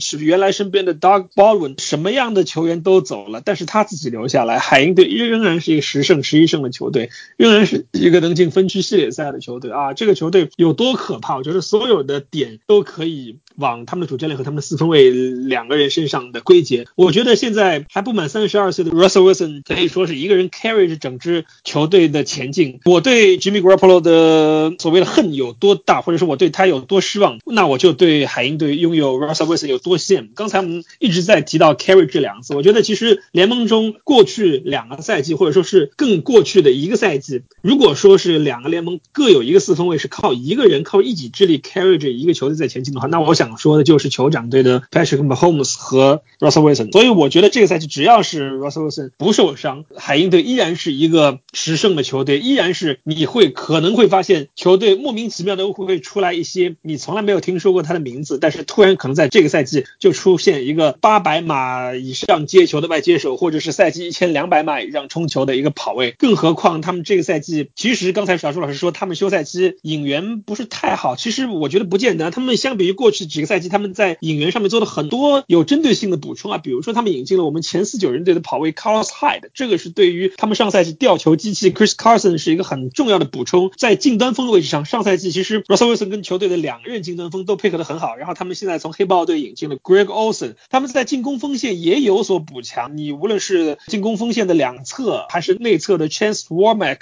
我觉得都还可以啊，没有想象中这么差。他们还签回了原轰跑军团的线位冲传手 Bruce 在脚背位置上还补充了一个 Quinton Zombo。我觉得球队其实这个休赛期，如果说选秀选的不行的话，其实他们在自由球员的签约上，我觉得其实做的还可以，比过去几个赛季是要有所进步的。再更别说是他们拥有一个现在正值当打之年的四分卫，一可以一个人像魔术师一样能够解决所有问题的一个四分卫。其实我是看好球队能够续签 Cronin，因为其实这个球员现在已经没有什么太多的市场，我觉得一年短约跟海鹰队续约，我觉得还是是很有可能的。所以说海鹰队，我觉得其实实力，我觉得甚至是稳中有升，他们几乎留住了上赛季的大部分的主力球员。这个赛季，我觉得海鹰队仍然是十胜，然后牢牢的握住这个分区的至少是一张外卡，然后可以跟四九人队仍然可以竞争一下分区的冠军。NFL 几大未解之谜之二啊，海鹰怎么做到在连续两年不被任何人看好的情况下，分别拿到十胜跟十一胜？那么几大未解之谜之一将在下一期推出。其实海鹰这支球队仔细看看，就像小朱老师说的，他们有太多薄弱的点了，他们有太多球员就根本达不到联盟的平均水平，但是海鹰这支球队就是能够打出来。那么 Russell Wilson 跟他的外接手无疑是海鹰的一个非常大的强点，但是 Wilson 他非常缺乏保护，那么这么多年，海鹰也从来没有把他们进攻前线补上，每年都要喊着补进攻前线，补进攻前线，补了有没有六七年？这个进攻前线依然是 Russell Wilson 每周日都要玩好几次老鹰抓小鸡的游戏。那么海鹰这几年他补进攻前线一直是什么状态呢？就是一直是一个试验的状态，就好像在一群家里找一群螺丝钉里面能够凑合插进家具里的一个感觉，插一根试试不行就换另一根，换一阵子以后啊，发现好像还是不怎么稳，然后再换另一根，甚至都找过以前打篮球的球员过来打左接锋。那么这些年海鹰的前线是换了又换，他的人员流动非常大，但是大部分都是在刮彩票啊，并没有哪个球员是真正能解决这个问题的。那么 Russell Wilson 他毫无疑问他是联盟最好的四分卫之一，但是他的能力我觉得一直被球队的一个进攻前线所拖累。如果海鹰真的能解决他们进攻前线的问题，我觉得 Russell Wilson 将会毫无疑问的拿到他职业生涯第一座 MVP 奖杯。但是很遗憾，我觉得不会是今年。那么海鹰的另外一个问题出在他们另一侧的前线啊，就是防守的前线。是 Davin c l o w n y 他的这个去留是悬而未决的。刚才金总说很很大可能是签约，但是我并不是很看好啊。但是如果说海鹰没法把他签回来呢，我们现在假定他签不回来，那么他的离去将对球队的冲传造成一个毁灭性的打击。指望一个过了巅峰的 Bruce Irvin 去补上这个 c l o w n y 的产出嘛，这是不可能的，对吧？那么在防守端锋上，这个 Quinton Jefferson 跟 Al Woods 的离队也是非常非常大的打击。谁来补上他们的位置呢？一个 Puna Ford，一个 Jaren Reed，我想不到联盟有哪个球队的防守接锋要比这两个人还差。那么好在海鹰的线位群，包括 Bobby Wagner 啊、KJ White 呀、啊，甚至包括今年首轮的这个新秀 Jordan Brooks，这个线位群还是比较有深度跟实力的。他们能在防跑上给这个前线做一些帮助。海鹰的这个二线呢，其实他们的问题也并不少，好不容易补来了这个脚卫 Quinton Dunbar，他还因为偷东西被抓了啊。那么下赛季海鹰的这个防守阵容，其实我认为是比上赛季是有所退步的。但是幸好呢，国西的整体赛程是并不难的。那么海鹰新赛季还是有不少的希望能够挤进季后赛。我觉得他们分区内的这个竞争将是一个非常至关重要的。那海鹰我们也知道，他在分区内包括打公羊、打四九人，其实都是不怵的。那么上赛季海鹰在一个球员之内的比赛，他们的战绩是可怕的十一胜三负，就有十四场比赛，他们的比分都在一个球员之内，不管是打四九人还是打猛虎，都是强行五五开，但他们强行五开就是能赢，这就能看出来 Russell Wilson 的一个重要性，在关键的时候，他总是能够接管比赛，带领球队取得胜利。那么这样大心脏的四分卫，只要有 Wilson 在，那么这支球队就可能创造奇迹。最后，我的预测是，海鹰新赛季以九胜七负或者是十胜六负，再一次不可思议的挤进季后赛。我来推进一下节奏。就我现在虽然是面无表情，情绪也比较稳定，但我决定措辞稍微低俗一点。对我来讲，海鹰就是一支运气比较好的球队，没有任何特点，也没有任何提高，基本上就是和去年一样。我说去年一样是表现和去年一样，可能成绩和去年完全不一样。那么海鹰的问题其实说的比较通俗一点，首先他的冲传有问题。先不说人员配备，另一方面和冲传相配合，他的二线更有问题。原本我们说海鹰打 cover three，但是现在知道你会被四有人打爆，会被公羊打爆，打的找都找不到球。那现在去年开始多打更多的 zoom，更 zoom 的 zoom，那么结果怎么样呢？结果今年可以继续看，但是海鹰这批人是不合适的。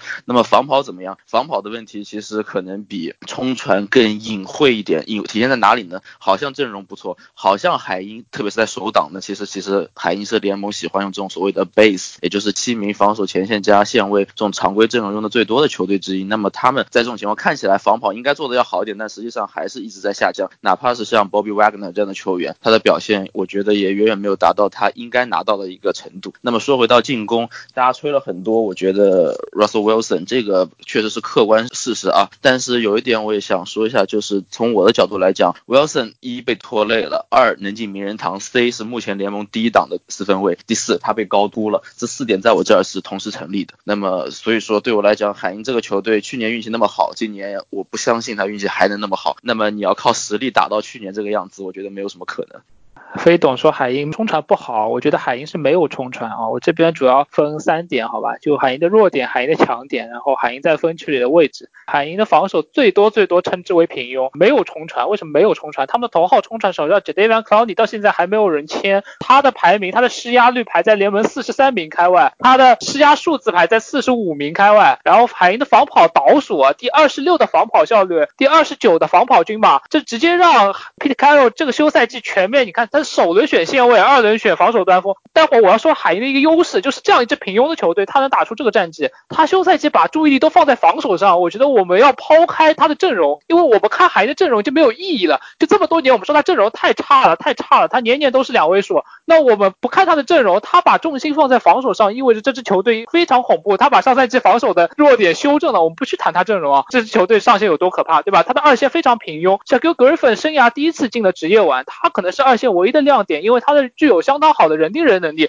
那其他角位，我们知道海鹰有两个鸡生蛋蛋生鸡的问题。第一个是海鹰一直坚持四三 base defense，追求最弱的标配的阵容去对阵联盟最强的进攻，比如四九人、红雀全拉开，他永远是用三个线位去应对。这可能是联盟最最最最赤裸裸的让对手来暴打自己的行为了。我觉得是一种正中对手下怀的战术。其他三支球队进攻非常有变化，接球点非常多，但海鹰永远是摆出三个线位去面对的情况下，海鹰还能有这样的战绩，我。觉得是个奇迹，我觉得也是一个很大的弱点。那海鹰到底是因为没有草脚位，所以才用线位，还是因为反过来他喜欢用线位，所以不去培养草脚位呢？我觉得这是个第一个鸡生蛋蛋生鸡的问题，对吧？就他的二线有个像 Q Griffin，然后昆登德马，刚才苗老师说他是一个非常强的脚位，但金总可能没有注意到他已经被逮捕了。我觉得这么好的一个操作，海鹰用一个四五轮还是五轮直接裸裸裸签了一个联盟精英级别的一个先发脚位，但是一到对，他就抢劫被逮捕了。我觉得这是一个神剧情啊！到底是海英运气好还是运气不好呢？对吧？就我觉得是一个非常非常大的打击，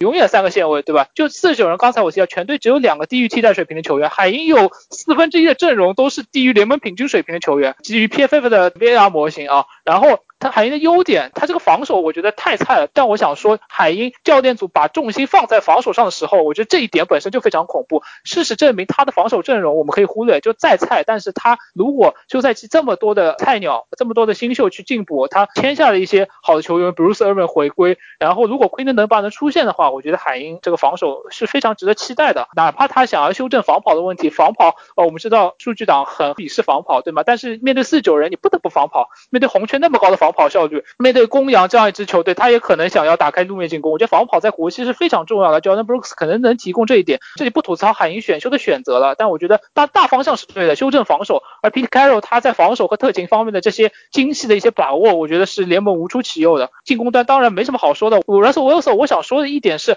他是可能是历史上最未被充分使用的四分。我昨天在准备的时候，我想到这一点，然后我搜了一下，雅虎前几天刚出了一篇文章，说 Is Russell Wilson the most underused for back in the history。就他每个赛季的平均出手数都排在了二十名开外，然后他的所有效率数据基本上全是历史，就历史前五。这样一个，我觉得是锁定名人堂的四分卫，他可能是至少是联盟前二强的四分卫。就我甚至可以立个 case 说他比 Patrick Mahomes 更强，但我觉得退一步说，他至少是联盟前二强的四分卫。就这样一个四分卫。可见一个名人堂四分卫能在多大程度上 carry 这么烂的一支球队？就你们能想象海鹰没有 Russell Wilson，他每年我们可能现在在讨论是海鹰明年能有没有五胜，明年有没有四胜？我们刚才提到他防守组有多烂，对吧？但是有 Russell Wilson，他永远存活在这个上限附近，所以这就引出了第二个鸡生蛋蛋生鸡的问题，就是海鹰对于传球时机的谨慎，对于他这么 underused，对于他的传球次数控制的那么精细，他到底多大程度上帮助了 Russell Wilson 打出这么高的效率，还是反过来他多大程度上制约了海鹰这支球队上限？如果他每场都让 Russell Wilson 扔四十个，像把 Holmes、像 Breeze、像 Brady 这样去使用他，这支球队是不是能更好的去去发挥他的一个进攻的实力？海鹰队另一大诟病的一点就是他太执着于跑球。我们知道这也是数据导说海鹰的这样一个缺点，因为总是在手档没有什么变化，这和同区几支球队形成鲜明的反差。上赛季海鹰的进攻可以说是非常好，冲球效率联盟第六，传球效率联盟第四。DK Maxf 进入第二年，我觉得他这样一个垂直无解的一个身体流杀器，在当今联盟是最强的。一类进攻武器，加上 Taylor Lockett，哪怕没有被充分使用，海鹰的进攻依然能这么强。我觉得下赛季像新总说的，Carlos Hyde 再补进来，弥补 Chris Carson 这样一个时刻会受伤、时刻会掉球的这样一个隐患，我觉得海鹰的跑球组又得到了深度上的补充。我觉得海鹰每年给人感觉他还能进步，包括去年、上上赛季、一八赛季，所有人都把海鹰当成是重建队伍来看待的时候，他们依然打进了季后赛，第一轮惜败给了牛仔。而上赛季海鹰全队憋了一口气，他们想要再进一步，拿着这样一个拉垮的。阵容，他们确实能做到了再进一步，我觉得非常惊人，还跨过老鹰进了第二轮。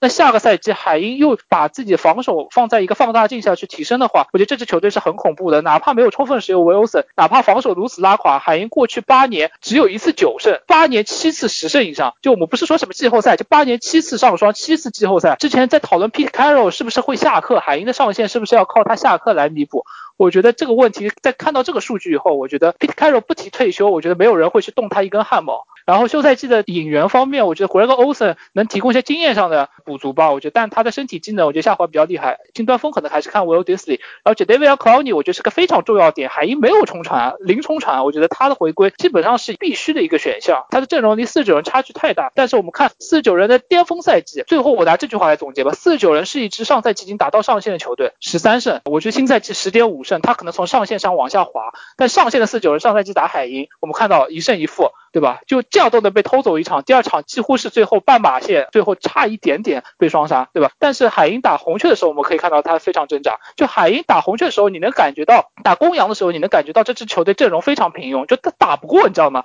就真的是菜。但是呢，他四九人巅峰赛季上赛季打海鹰，我们可以看到海鹰这支球队就是遇强则强，遇弱则弱。就这样一支球队，我觉得四九人是一支从上限上略微滑落的球队，公羊是一支已经可能下限非常低的球队，他已经上限已经在两年前已经早就度过了。红雀可能是一支慢慢的从脱离下线往上线爬的球队，而海鹰是这么多年时刻在他的一个很低的下限、很低的上限上，永远存活在他很低的上限的顶部的一个球队，就他永远能打出他阵容的上限。所以说这支球队，我觉得我不想说这句话，但我觉得他是下赛季这个分区冠军的，我相对比较看好海鹰。就我觉得海鹰四十九人，我对红雀可能我刚才也很看好，就我觉得对国西整体很看好，但是红雀还是谨慎一点。海鹰的话。我觉得实在是没办法去黑他，就我觉得他防守有点提升的话，他下赛季可能比上赛季更强，你能想象吗？对吧？我觉得海鹰可能四九人，我觉得倒有挺多的不确定因素，因为我像我说的，四九人上赛季已经是一个上限了，我觉得他的进攻可能有点提升，他的防守可能会有点下滑，而他的进攻可能都会下滑，他的路面进攻能保持住吗？对吧？你很难说，他传球进攻能有多少变化？我知道变化是这个里面最难做的事情，所以我觉得最后海鹰占了所有的优势，他阵容稳定，对吧？他教练稳定，他这几个老菜皮永远能在五五开中取胜。这么多年都能九胜以上，你在这个赛季，除非你能说海鹰下个赛季是这八年来最弱的海鹰，我觉得我没办法打这个保票，我觉得我没办法看低海鹰低于九胜，所以海鹰九胜这条线我觉得是稳过的，所以海鹰我觉得在现在我觉得可以锁定下赛季的季后赛名额的同时，是国西冠军最有力的争夺者之一吧。大家畅所欲言，聊了四支球队都聊得非常细致，也应该是我们这个节目到目前为止三个分区里面就聊得最深入的一期啊，但是很过瘾。如果再聊下去再放飞的话，我们剪辑老师戴老师要崩溃了，所以我这里出来给大家收个尾。我们最后快速问答一下，第一个问题啊，刚刚已经涉及到了，我们重新再归一下票，分区冠军四九人，四九人，四九人，四九人，四九人。那我选海鹰好了。其实我本来今天不准备发言的，但是之前 hype 过了，所以我也要一以贯之的继续 hype 一下。我 hype 红雀。第二个问题，分区垫底，红雀、公羊、海鹰、公羊、公羊。我在海鹰和公羊当中想了一下，还是选公羊吧，随大流。好，第三个问题，最佳防守组，四九人、海鹰、四九人。金总还要选海鹰，我的妈呀，四九人没有悬念吧？我觉得。金总说海鹰，我就笑了，我肯定选四十九人的。我也选四九人。第四个问题，这个休赛期最改变格局的引援，红雀 Isaiah Simmons，红雀引进 DeAndre Hopkins，红雀选秀中拿 Simmons，红雀拿霍爸爸，DeAndre Hopkins 无疑啊。我也选 DeAndre Hopkins。来到压轴题，这个题目大家仔细听一下啊，是 Quarterback 加上 Head Coach 就四分卫加主教练综合的实力排名啊。这个问题是在国东分区的时候，朱老师当时在节目最后问答环节他提出来这个问题，然后我剪辑的时候我就听笑了好吗？就是你这个问题，那有些分区来说很简单，但你放在国联西区，我就看你们怎么回答好吧？你你把这个这么难的问题想出来，现在就丢给你们。第一红雀，第二公羊，第三四九人，第四海鹰。我跟楼上反一反吧，我觉得我不但给排名，我还给我自己的评分。我觉得第一海鹰，我觉得 Russell Wilson 是 S 级，我觉得那个 Pete Carroll 是 A 加。第二名我给四九人队啊，四九人队我觉得 Jimmy g r a p p o l o 可能是个 B 加，然后 Kyle Shanahan 可能是个 A。然后第三名给红雀啊，红雀我觉得 Kyler Murray 跟 Kingsbury 我都给一个 B 级，然后最后第四名给公羊，我觉得 Sean McVay 在我心中是 A 或者是 A 加，然后 Jared Goff 在我这儿可能就是 C 减。